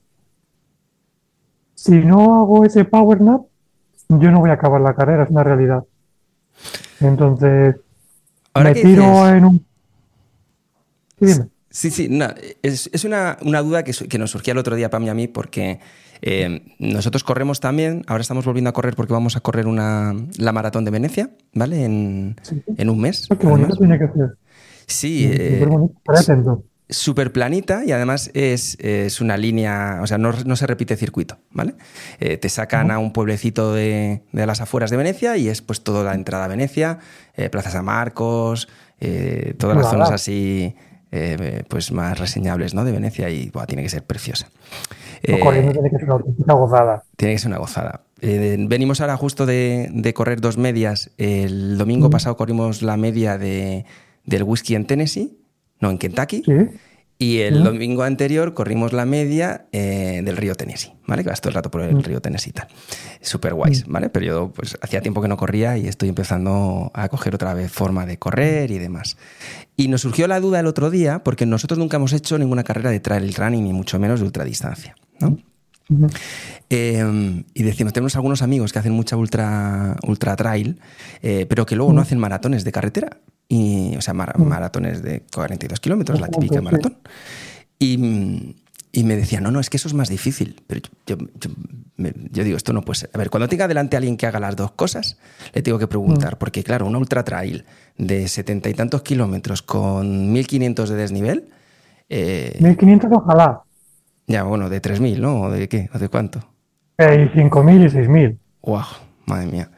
Sí, ¿Qué- sí, qué- sí, qué por eso digo, o sea, ¿Tú, ¿Tú dónde sufres más en ese tipo de eventos? ¿En una ultra trail de esas características o en una maratón en la que no, ti- no para ritmo y pin, pin, pin, pin? yo estoy preparando de manera específica la maratón de Valencia. La maratón de, preparar la maratón de COA venía como parte de estar haciendo sector de agua, dos días de bici y maratón. Es un triatlón de ultradistancia. Claro. Entonces, sufres, pero claro, es mucho, sabes que es ultradistancia, entonces te puedes permitir levantar un poco el pie. Yo estoy convencido de que va a ser más duro para el cuerpo. La maratón de Valencia va a ser mi primera. Yo este año me he decidido darme vacaciones, entre comillas. Soy del equipo Merrell y hablé con el equipo y decirle, yo necesito por salud mental, necesito quedarme un poco de vacaciones porque la ultradistancia de montaña mm, requiere mucho, mucho gasto, más que físico, mental, porque son Ujú. muchas horas de estar dándole. Ujú. Y hablé con ellos y quiero preparar de manera específica la maratón de Valencia. Y en eso estoy, de hecho. Y creo que va a ser más duro a nivel físico la maratón de Valencia que cualquier ultra. Porque al final en cualquier ultra, pues te puedes echar una siesta. Yo voy a un avituallamiento, me como mis tazas de caldo, me como un sándwich, un trozo de pizza, un plato de pasta, estoy 15 minutos parado, me pongo la crema en los pies A correr otras cuatro horas. Y nunca un ¿Te has ritmo. preparado? ¿Te has nun- preparado físicamente para ello? Claro. Un ritmo de... Mi ritmo básico de estándar de carrera, de ultra, es 7.30 más o menos. Yo a 7.30, que es un trote muy cómodo, puedo estar corriendo 20 horas. Vale. Obviamente, o sea, cuando vas subiendo, y sobre todo si es técnico, pues ya vas utilizando bastones, manos y demás, vas mucho más despacio. Y luego vas en las zonas de senderos que, o pista que va a ondular relativamente cómodo, pues ahí es donde realmente se corren las carreras y entonces a 7.30 más o menos te quitas muchísimas horas de, de carrera. Y luego ya tienes los, los segmentos de bajada que para eso a veces los entrenamientos específicos de fuerza para tener las piernas bien. Y yo me acuerdo, por ejemplo, en la Canfranc Canfranc el año pasado, kilómetro 42, 4.000 positivos, llevaba 12 horas corriendo y en la bajada corriendo a 4.30. Wow. O sea, 4.30 es un ritmo que es muy exigente. Sí, Sí, sí. que es cierto que la gravedad, la gravedad te ayuda, vas bastoneando y demás, pero no dejas de llevar 12 horas corriendo y 4.000 positivos en las patas, con Sí. una distancia de 40 a 45 kilómetros, de una distancia en maratón. Pero claro, has habitado ayudando al sitio, has habitado al sitio, te has parado a abrazar a los colegas, tal, o sea, es muy diferente. Son muchas Eh, fases psicológicas también, ¿no? Muy diferentes. Total, exacto. Porque la maratón, lo que yo. Yo solo he corrido una maratón. Sí. Entonces, a saber perfectamente. O sea, desde que sales hasta que Mm. llegas, Mm. obviamente al principio cuadrar el ritmo, sobre todo si son carreras como la Maratón de Valencia, que corre tanta gente, es un poco más complejo. Pero desde que sales hasta que mm, hasta que llegas, pam, pam, pam, pam, pam, pam, pam, pam. Sí. A lo mejor levantar un poco el pie para beber y comer y que te sientes bien la comida, o sea, las barritas y demás, pero el resto es Sí, yo Y solo yo corrí. que van a ser tres horas y media mínimo. Eso hice yo. Si sale, si sale menos, fantástico, pero yo creo que van a ser mínimo tres horas y media. Mm. Que Bueno, yo a si nivel hiciera- Si hiciera 3 horas 45 horas en Venecia sería feliz. Yo, mi, mi única maratón ha sido un marcón. 3.30 en Sydney, que es una maratón más o menos plana de 200 metros de desnivel solo. Así que estaba, está 200 y Mm. poco. Eh, y, y era un año en el que hacía muchas, hacía muchas carreras de todo tipo, de bici, de, de running y Sí. tal, pero fue mi primera maratón. Y ostras, es que es eso. Marcón, ¿eh? 330. Eh, para mí, para ser la primera, y yo creo que de todas las carreras que he corrido en mi vida, que yo he competido mucho y hace años competía mucho, mucho, nunca llegué tan reventado a la meta. O sea, de sentirme Sí, yo, que me lo, moría. lo único, lo estamos preparando mucho, de hecho, o sea, me da igual la hora que acabemos de grabar, o sea, yo entrenaré fuerza, porque estamos insistiendo mucho, si en el trail es muy importante, Mm, eh, con lo machacón que es el ritmo de asfalto y el rebote, porque al final en, la- en maratón el pie cambia, en, en trail, perdón, y en ultra distancia más todavía, el pie cambia constantemente de posición, Claro. el terreno a veces es más blando, es más duro, llevas mucha más amortiguación, pero en el asfalto es todo el rato exactamente el mismo, al mismo ritmo todo el rato, entonces es mucho más lesivo, entonces estamos haciendo mucho hincapié en los entrenamientos de fuerza y los entrenamientos de, de series para, mm, para que luego, o sea, cuando acabe la maratón el domingo, el lunes pueda estar tranquilamente subiéndome la bicicleta o si me dicen mis sobrinas de echarme en el suelo a jugar a montar un puzzle, montemos el puzzle. Porque al final lo más importante es eso, es correr la carrera y luego no ser un auténtico robot. y acabar- voy a acabar cansado, obviamente, pero al día siguiente hay que trabajar. Claro, claro, para eso se Al día entrena. siguiente hay que trabajar. La carrera se Para eso se hace meses antes. Sí. Se corre como se entrena y al final la carrera es un premio. Y luego ves a esa gente que en la final de carrera, que los ves que no pueden caminar están una semana que no se pueden ni mover. Yo no te digo que no tengas agujetas o que no tengas ciertos dolores. Hombre, es normal. claro. Porque lo vas a tener, es normal. Mm, Pero de que los veas que no pueden moverse, que están en el suelo Mm. destrozados, destrozados, porque es que lo ves en la línea de carrera de cada carrera, sin dolor, no hay gloria, no sé qué, no sé cuántos, eso puede ser ya. peligrosísimo.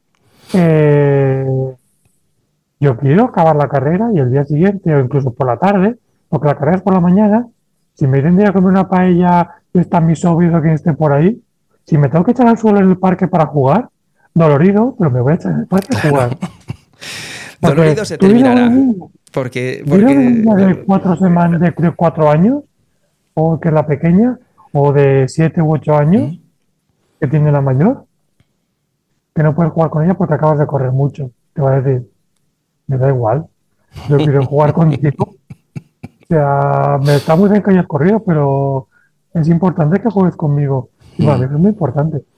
Para mí eso es Sí. súper importante. Entonces, el proceso de entrenamiento, la carrera va a ser muy dura, pero va a ser más dura a nivel físico que, me- que mental y emocional porque al final yo estoy acostumbrado a tener el cuerpo eh, o pedaleando o corriendo durante horas, arrastrando. Voy a sufrir, sí, pero solo voy a sufrir entre tres horas y media y cuatro. Cuando estoy acostumbrado a sufrir y estar arriba y abajo 20, 23 horas. ¿Y vas a, vas, a ir acompañado en esta también? No, en principio no. Tengo ganas de hacerlo solo. ¿Y qué tomas? Pero ¿Qué, luego al qué final comes vas a correr en la carrera? eh, agua. Hmm. Yo, por ejemplo, de, de- no puedo tomar geles porque me provoca una diarrea loquísima. Entonces, en los, en los bidones de... vale, llevo, llevo, llevo mochila. Y aquí lo bueno es que corro en casa, entonces voy a hablar con diferentes colegas, familias y demás para que en diferentes puntos pues me pongan un punto de, de agua cada 5 kilómetros para habituallar y que me den algo de comida, de manera que no te tenga que llevar el cinturón para meter el móvil, escuchar música, algo de, de comida por si acaso y nada, pero eso cada, cada 5 kilómetros o 10 incluso, porque a lo mejor 5 kilómetros no hace falta, pero eso para que cada 50 minutos cada hora eh, tenga algo para, para habituallar. Entonces en los bidones eh, meter, hemos encontrado con, perdón si hago cuña No, por favor. de por marca, favor, por favor, es dale, dale. con la hidratación es con Heroic y que la- me funciona perfectamente por la, por la composición, la, la receta y luego con a nivel de, nutrición con barritas con Mega Raw, que es muy natural, entonces con la hidratación ahí tienes carbohidratos y tienes sales y tienes azúcares y tienes la recuperación a nivel ISO y también la nutrición a nivel supernatural porque las, las barritas hemos encontrado diferentes pues de diferentes marcas que las barritas pues es un componente muy alto de, de avenas y demás que al final es lo que a mi tripa le funciona. ¿Y en esa Y los hidratos líquidos te, te van bien? O sea, eso, eso no te. No los he llegado a probar como tal. O sea, me refiero, por ejemplo, en la bebida isotónica dices que, que- que viene Sí. con hidratos Sí, de carbono, ¿no? La, la con la composición de, la isotónica, sí, la- a ese nivel sí, pero luego Vale. hay otras, hay otras bebidas que directamente con, más, eh, con maltodextrina, con isomaltosas y demás, pero no lo he llegado a probar porque es que para mí experimentar nutrición, la tengo que experimentar en casa. No, no, claro. Y si algo me sienta mal en casa, si algo me provoca una diarrea, ya no corriendo, sino en casa, En casa. yo puedo acabar ingresado por un desajuste. Claro. Entonces no puedo jugar tanto. Entonces prefiero jugármela entre comillas a que no, no me la líe. Entonces prefiero lo que ya tengo conocido. A tope con eso.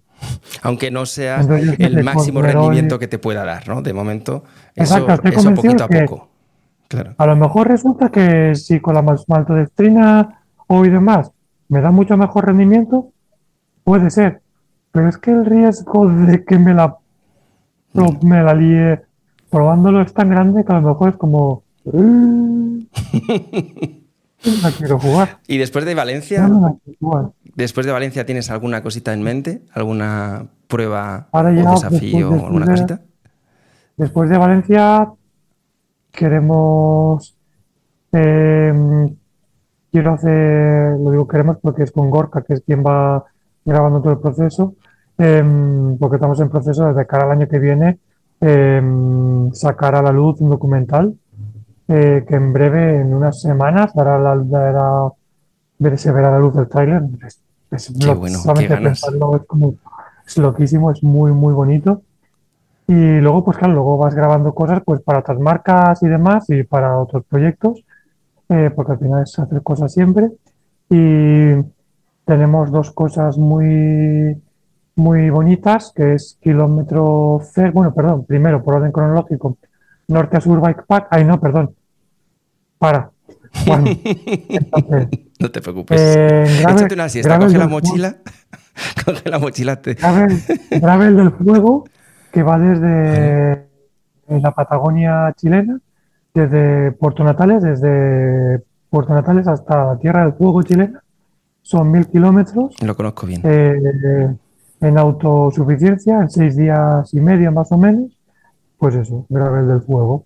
Eso es en principios de abril. ¿Pero eso es un evento o te lo vas a montar tú? un evento, es una prueba, es una prueba.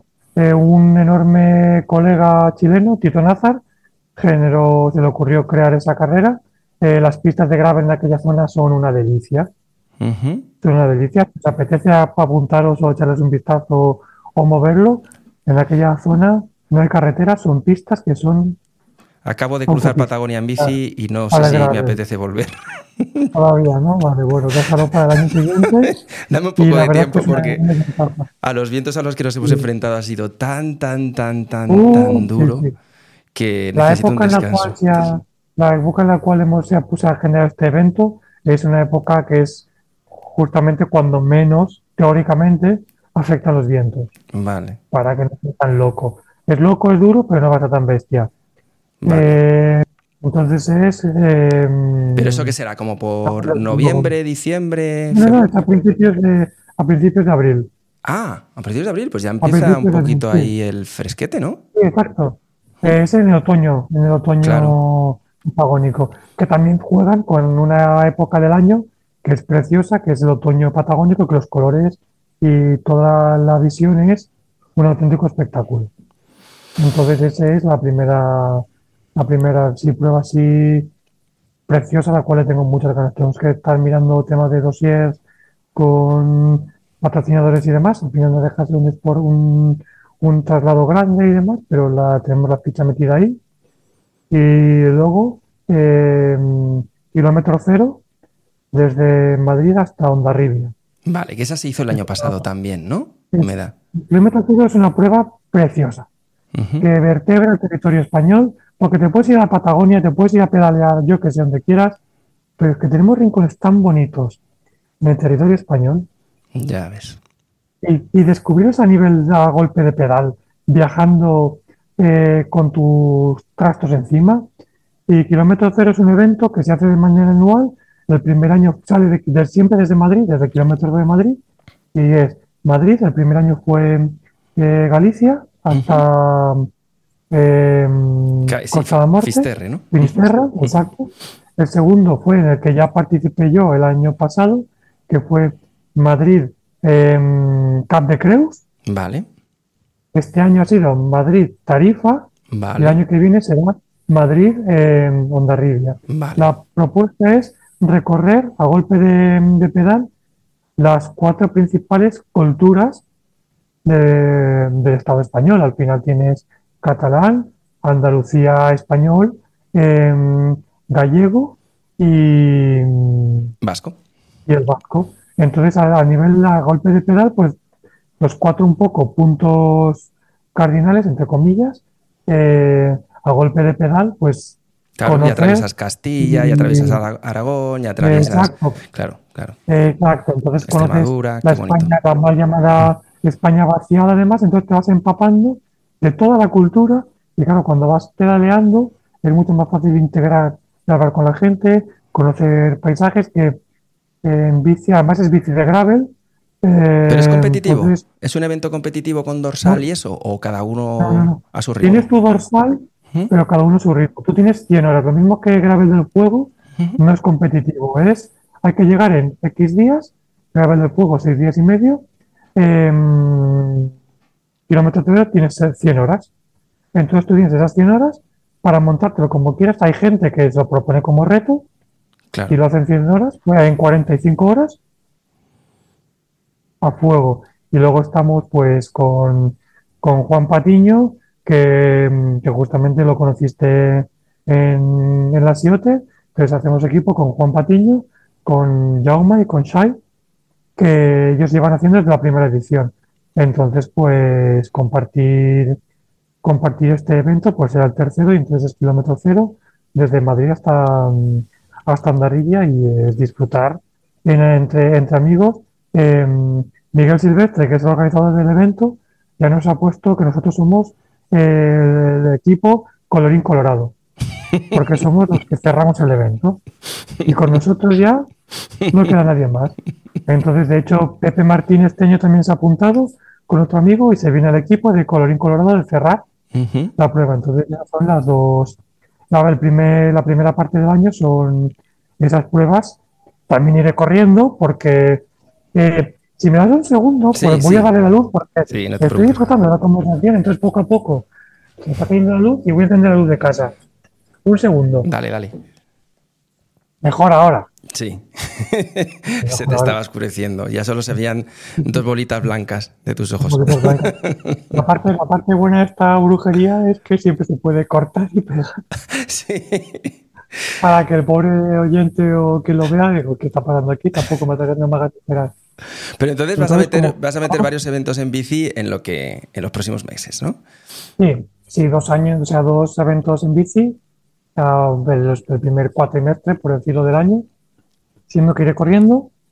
¿Qué es más, qué es más duro para tu, para tu físico, para tu fisiología? ¿Qué es más duro, la bici o, correr? Correr. Correr. Correr. Al final en la bicicleta lo, hemos hablado muchísimo con mucha gente. Al final correr en bicicleta es mucho más agradecido. La bicicleta es muchísimo más agradecido porque siempre, siempre puedes descansar. Claro. En gravel a lo mejor es un poco más difícil, porque a lo mejor el traqueteo es un poco más complejo, pero vas a poder descansar, vas a poder dejar los pies quietos, las piernas quietas y cuesta abajo o pedaleas o te pones a rueda, entonces te puedes dejar ir. Puedes ir comiendo, puedes ir bebiendo, es mucho más fácil recuperar, entonces es más fácil hacer, creo que es más fácil hacer una breve de 300 kilómetros, viendo lo que supone una breve de 300 kilómetros, que correr una ultramaratón de, de 70 o 100 kilómetros. Porque una ultramaratón de, de esto tienes que estar corriendo todo el rato. O sea, si quieres avanzar, por mucho que vayas cuesta abajo, tienes que correr. Claro, claro. tienes que subir claro. sí, sí. y tienes que tratar cuando vayas en llano. Entonces, para, para mí, tanto cuerpo como, como gestión de cabeza y demás, la ultradistancia de montaña en cuanto a carrera, ultra trail, es mucho más complejo que la ultradistancia de gravel. Pero me es mucho más gratificante a nivel emocional y demás. Por mucho que me encanta la bicicleta, porque puedes cubrir mucho más recorrido en mucho menos tiempo, eh, donde te llevan los pies y te lleva una bicicleta. Los pies literalmente, porque al final cuando estás pedaleando estás moviendo una máquina y tiene unas limitaciones de acceso a los sitios. Claro. Y puedes llegar a la base de la neto por pistas hasta algún refugio dejar la bici, pero tienes que llegar en bicicleta hasta allí. Pero en cambio puedes subir corriendo hasta la neto. Y quien dice la neto dice cualquier. Entonces llegas arriba al todo, has llegado corriendo, llegas hecho polvo, pero llegas ahí arriba, tienes unas vistas del carajo. ¿Tú crees que serías... ¿Tú crees que serías eh, igual de atleta si no te hubiera pasado todo esto que has vivido? Para nada. Para nada. Yo creo que Yo creo que no, porque al final eh, la fortaleza mental y física que te da el haber estado a punto de morir tres veces. Yo he pedido, esto es duro, era mi momento duro. Yo he pedido en la habitación de un hospital, en la cama de un hospital, que alguien me matara. Yo le he dicho, por favor, matadme. Tenía tanto dolor y por mucha medicación que me estuviesen poniendo no me podían poner más. Tenía tanto dolor que yo pido del dolor a mi padre, médicos, eh, enfermeros, para personas que estaban cerca. Fue muy poco espacio de tiempo, yo recuerdo que no fue mucho rato, fue a lo mejor dos días, pero yo pedí por favor matadme. Entonces claro, cuando pasas de un por favor matadme a contar baldosas, a poder subir escaleras, a poder trotar, a poder pedalear, a poder hacer una ultra distancia, a poder viajar, recorrer Latinoamérica en bicicleta y a poder escribir un libro y dar una conferencia.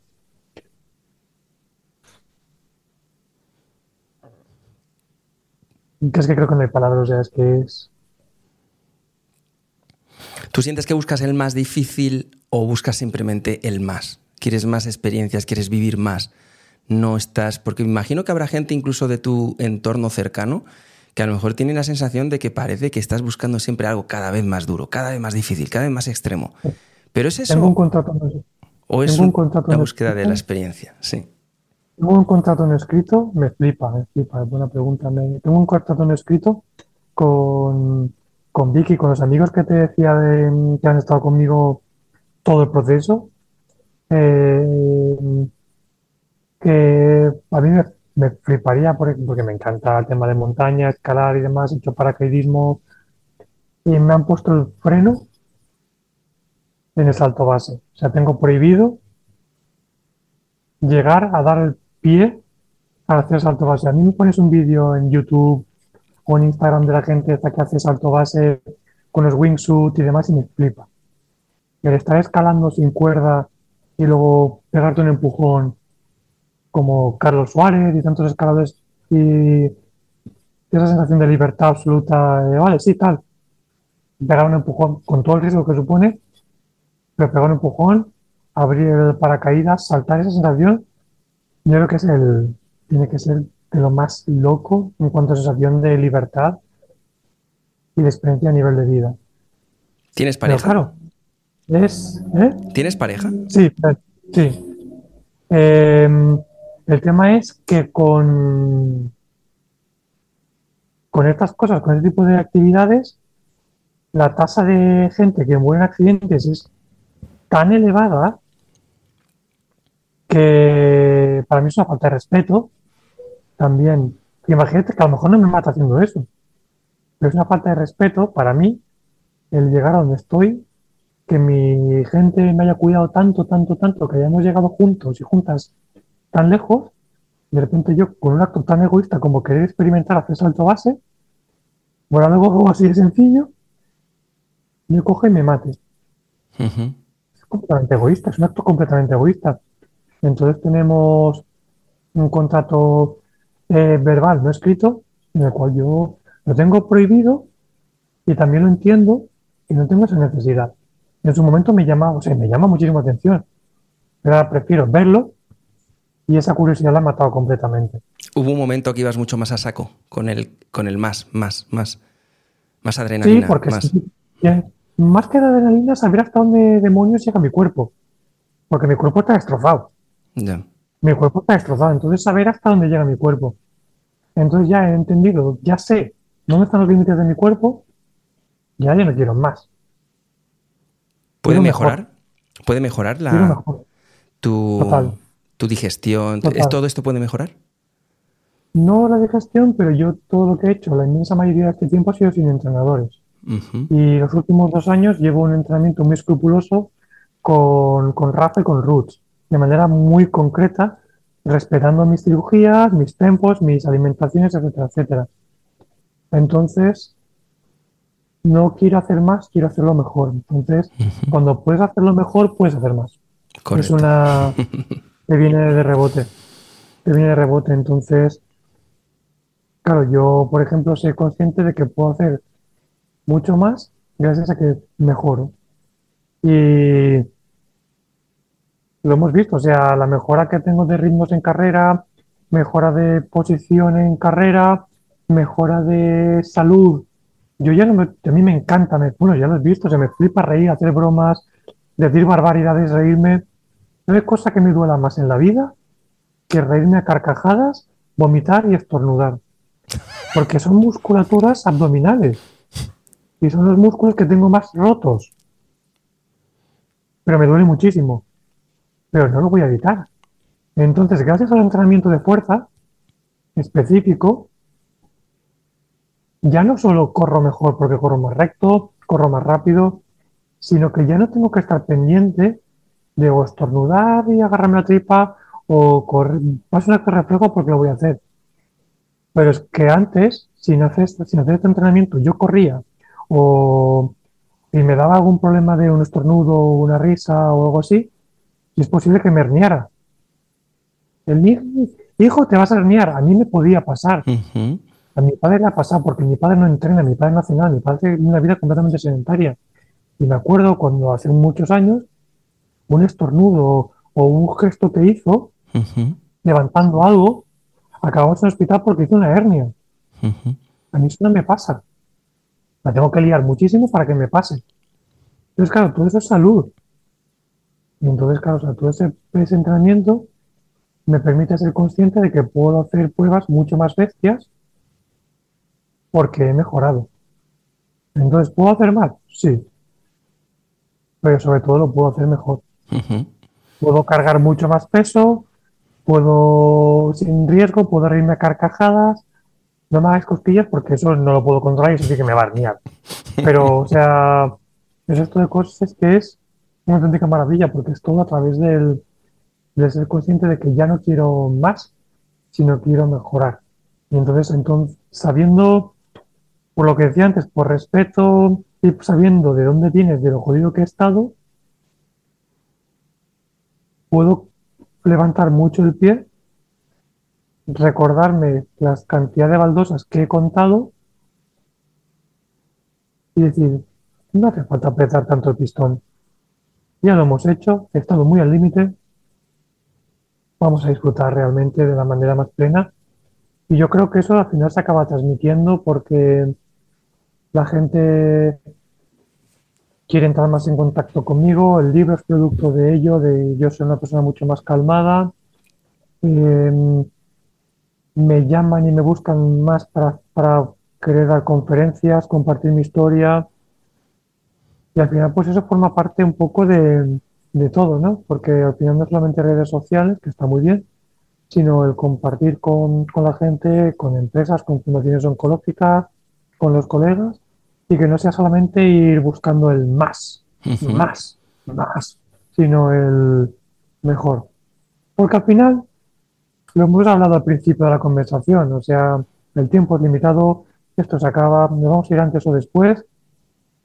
Lo mismo que hemos dado, que vas a intentar compartir lo mejor con la gente que tengamos alrededor, que también lo que te lleves tú a la tumba sea que has hecho lo mejor posible no es solamente para gente alrededor, sino para la persona más importante de tu vida que eres tú.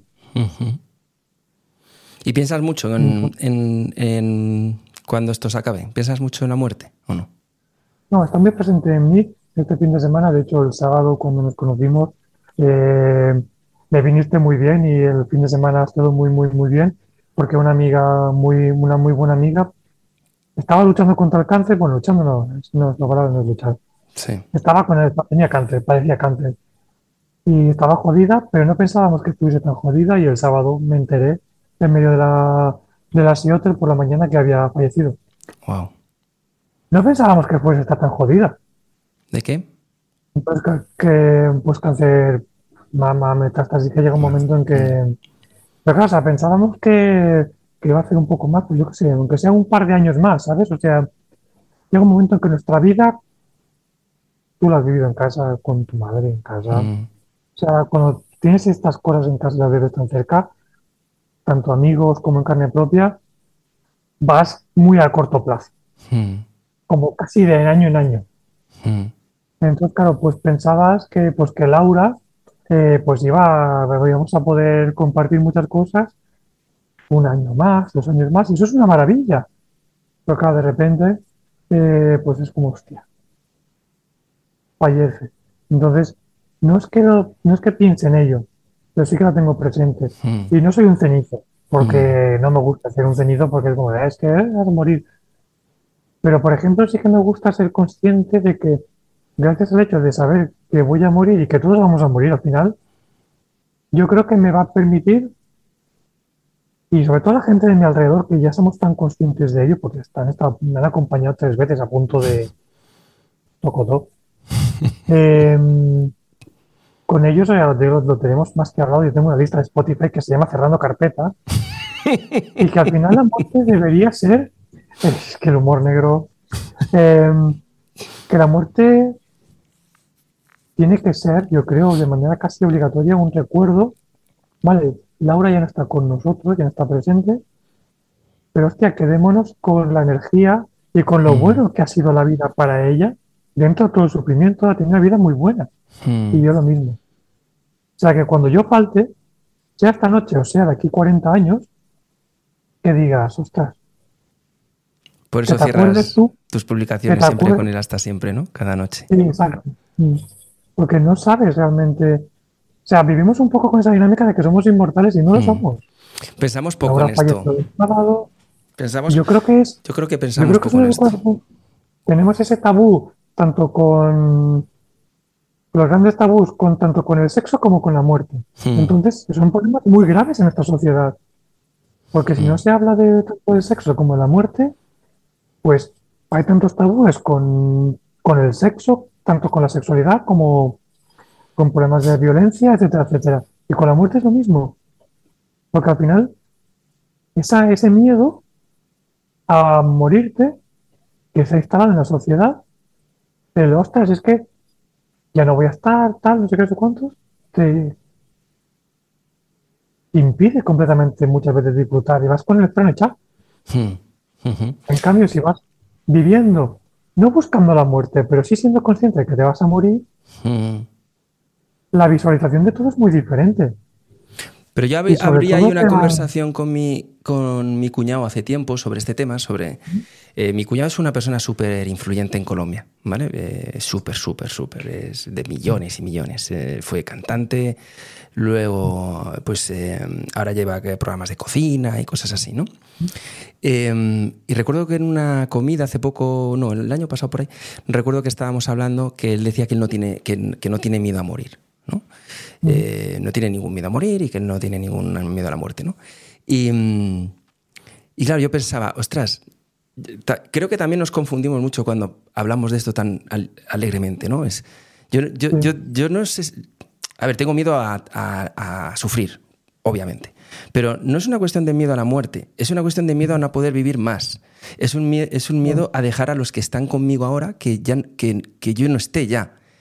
Es- eso es, Sí. lo, es lo que a mí me importaba de la conversación, es decir, cómo, no, yo miré tranquilo, cómo, ya, yo no me voy tranquilo, yo no quiero que mi chica se quede sin mí, yo no quiero que mi familia se quede sin mí, yo no, no, no me parece tan, ¿no? Eh, no me parece un acto valiente el pensar, yo no tengo miedo a la muerte, me puedo ir mañana, ya, y lo que dejas, ostras, no sé si es una forma, no sé, de verlo con, con cierta pena, ¿no? O, o melancolía. Pero quizá es porque hablamos poco de ello y hablamos poco de, de superar esto antes de que pase, ¿no? De, de todo. Es que si tuviésemos, hacer- si tuviésemos como sociedad ese planteamiento de que forma parte de la vida, Hmm, si se nos educara desde bien pequeñitos en el colegio hmm, a esa educación emocional, hmm. hay gente que, o sea, yo sé de gente que le ha dicho a sus hijos que el abuelo se ha ido de viaje muy lejos. Que no hay cobertura, ¿no? Y es como de, perdona, ¿se le vas a mentir a tu hijo para decirle que su abuelo no le va a ver mucho más porque se ha ido muy lejos? Que no es algo, o sea, que sé quiénes son. Y es como de, "Pf, eso es una barbaridad. En cambio, si, si fuésemos capaces de, no de normalizar ni, sobre todo no, no frivolizar y no trivializar con ello, porque no es Mm. trivial, porque te mueres y te mueres. Yo no creo en nada, no creo, no creo en Sí, Dios, no creo en reencarnación ni nada. Consciente que para mí te mueres y te mueres. Seguro que te vas a perder muchísimas cosas. Tengo muchísima curiosidad por saber qué va a pasar en el futuro, pero te mueres y te mueres. Eh, pero claro, si lo vas naturalizando y lo vas teniendo en cuenta, yo creo que esa sensación de, a nivel global, a nivel de sociedad, pues yo creo que es como de, ah, pues vale. Yo lo, lo ubico mucho con las sociedades primitivas, ¿no? O sea, de que se celebra la muerte. Se celebra la muerte, que vives toda la vida, pues un poco preparándote para hacer, hacer ese paso. Tribus nómadas, amazónicas y demás. En su momento también los vikingos se se montaban unas parras del carajo, iba todo el mundo colocado hasta, el- hasta las trancas, celebrando la vida de esa persona, Mm. honrando la vida de esa persona. Y es justamente la lista de reproducción que tengo yo de cerrando carpeta, las instrucciones de que, o sea, cuando yo fallezca, cuando me vaya de aquí, con mis colegas es como estar. Esperemos que pase dentro de 40 años. A lo mejor me muero yo después que se mueran ellos. Pero tenemos esa sensación de, ostras, me va a dar lástima no poder ver muchas cosas, yo qué sé. Eh, no sé, yo que muchas, muchas cosas. Y, pero también es cierto, que bueno, la vida es finita, vamos a celebrar la vida. Claro. No vamos a Si es que celebrar la ese es un poco también. celebrar la vida. Mi punto es: yo no le veo nada malo a tenerle miedo a la muerte siempre y cuando utilices ese miedo como un ejercicio para ser valiente y vivir la vida. Claro, exacto. ¿no? Porque eh, Exacto. con, con el- gracias al miedo, pues uno puede ser valiente, ¿no? Y, y enfrentarse a esas cosas. Y eso es, pues, es una un, más. un, trigger, ¿no? Lo que llaman en, en inglés un trigger, claro, un efecto como, como Un un en el culo. claro. Sí, exacto, es como de, vale, esta, sabes que esto está aquí, pues Exacto. Sí, hay que, hay, que celebrar la capacidad. Y para nosotros es como un lema de vida. Y, y, jolín, pues todo aquel que, que pues nos esté escuchando y que, bueno, yo creo que todo el mundo que te sigue a ti de alguna forma u otra está súper inspirado en ese concepto de celebrar la capacidad, eh, porque sean las condiciones que sean las que tú tengas, eh, cada uno tenemos las nuestras, sean las condiciones que sean, eh, y sea cual sea tu capacidad, celébrala. Porque habrá un día que ya no exista ningún tipo de capacidad, ¿no? Y todo lo que hayas podido vivir y, y compartir e influir en los demás, pues, pues de eso se trata esto. Si es que el sentido de la vida es algo que nos han, que nos han vendido como si fuera algo eh, mágico a lo que un día encontrarás, y el sentido de la vida se va haciendo día a día, no, no es otro. Sí, sí. Es una aventura y luego al final es como de que me quiten lo bailado, literalmente. He llegado hasta aquí, habré hecho cosas mejores, habré hecho cosas peores, pero oye, ya está hecho. Vamos a cerrar carpeta, vamos a poner el cuño y decir, oye. A plegar servilleta. Pues hasta aquí hemos llegado. Eh, este, este ha sido el ratito de hoy, Juan. Ha sido una preciosa mañana de cerrar, la, de cerrar el ratito, ¿eh? Porque yo con estas no me doy cuenta, nos vamos alargando, veo que ya llevamos una hora 45, luego yo grabo la intro, mm. eh, que serían otros cuatro o cinco minutitos. Y, claro, claro. Y la verdad es que, bueno, pues eh, tenía muchas ganas de, echar ese rato contigo. Me falta terminar el libro, así que hoy seguramente me volveré a acostar contigo un ratito. Y, y te agradezco mucho que me hayas hecho pensar tanto con, eh, con tus historias y con tu forma de vivir la vida, ¿eh? ya no tanto con tu propia historia personal, ¿vale? sino con la forma en la que tú has decidido eh, agarrarte a, los recursos que tienes, crearte nuevos, tirar para adelante y, me encanta esa forma que tienes de ver que lo afortunado que eres y, bueno, pues espero, espero que esto me permee y que, que de verdad pues eh, aprenda de ello, que, en eso estoy.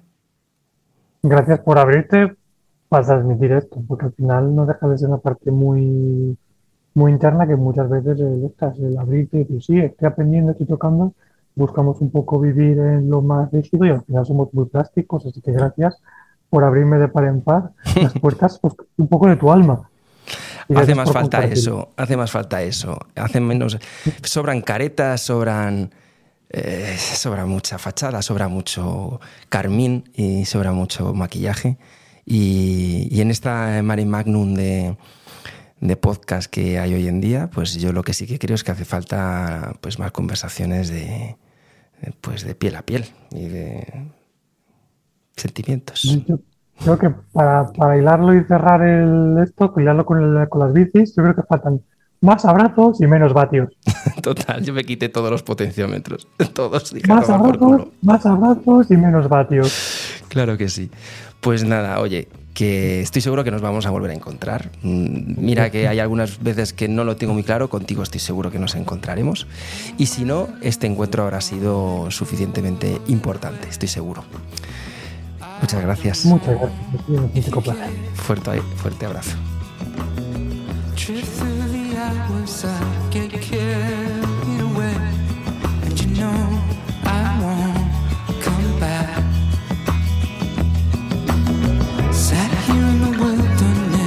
Nothing to say. I don't know if you care.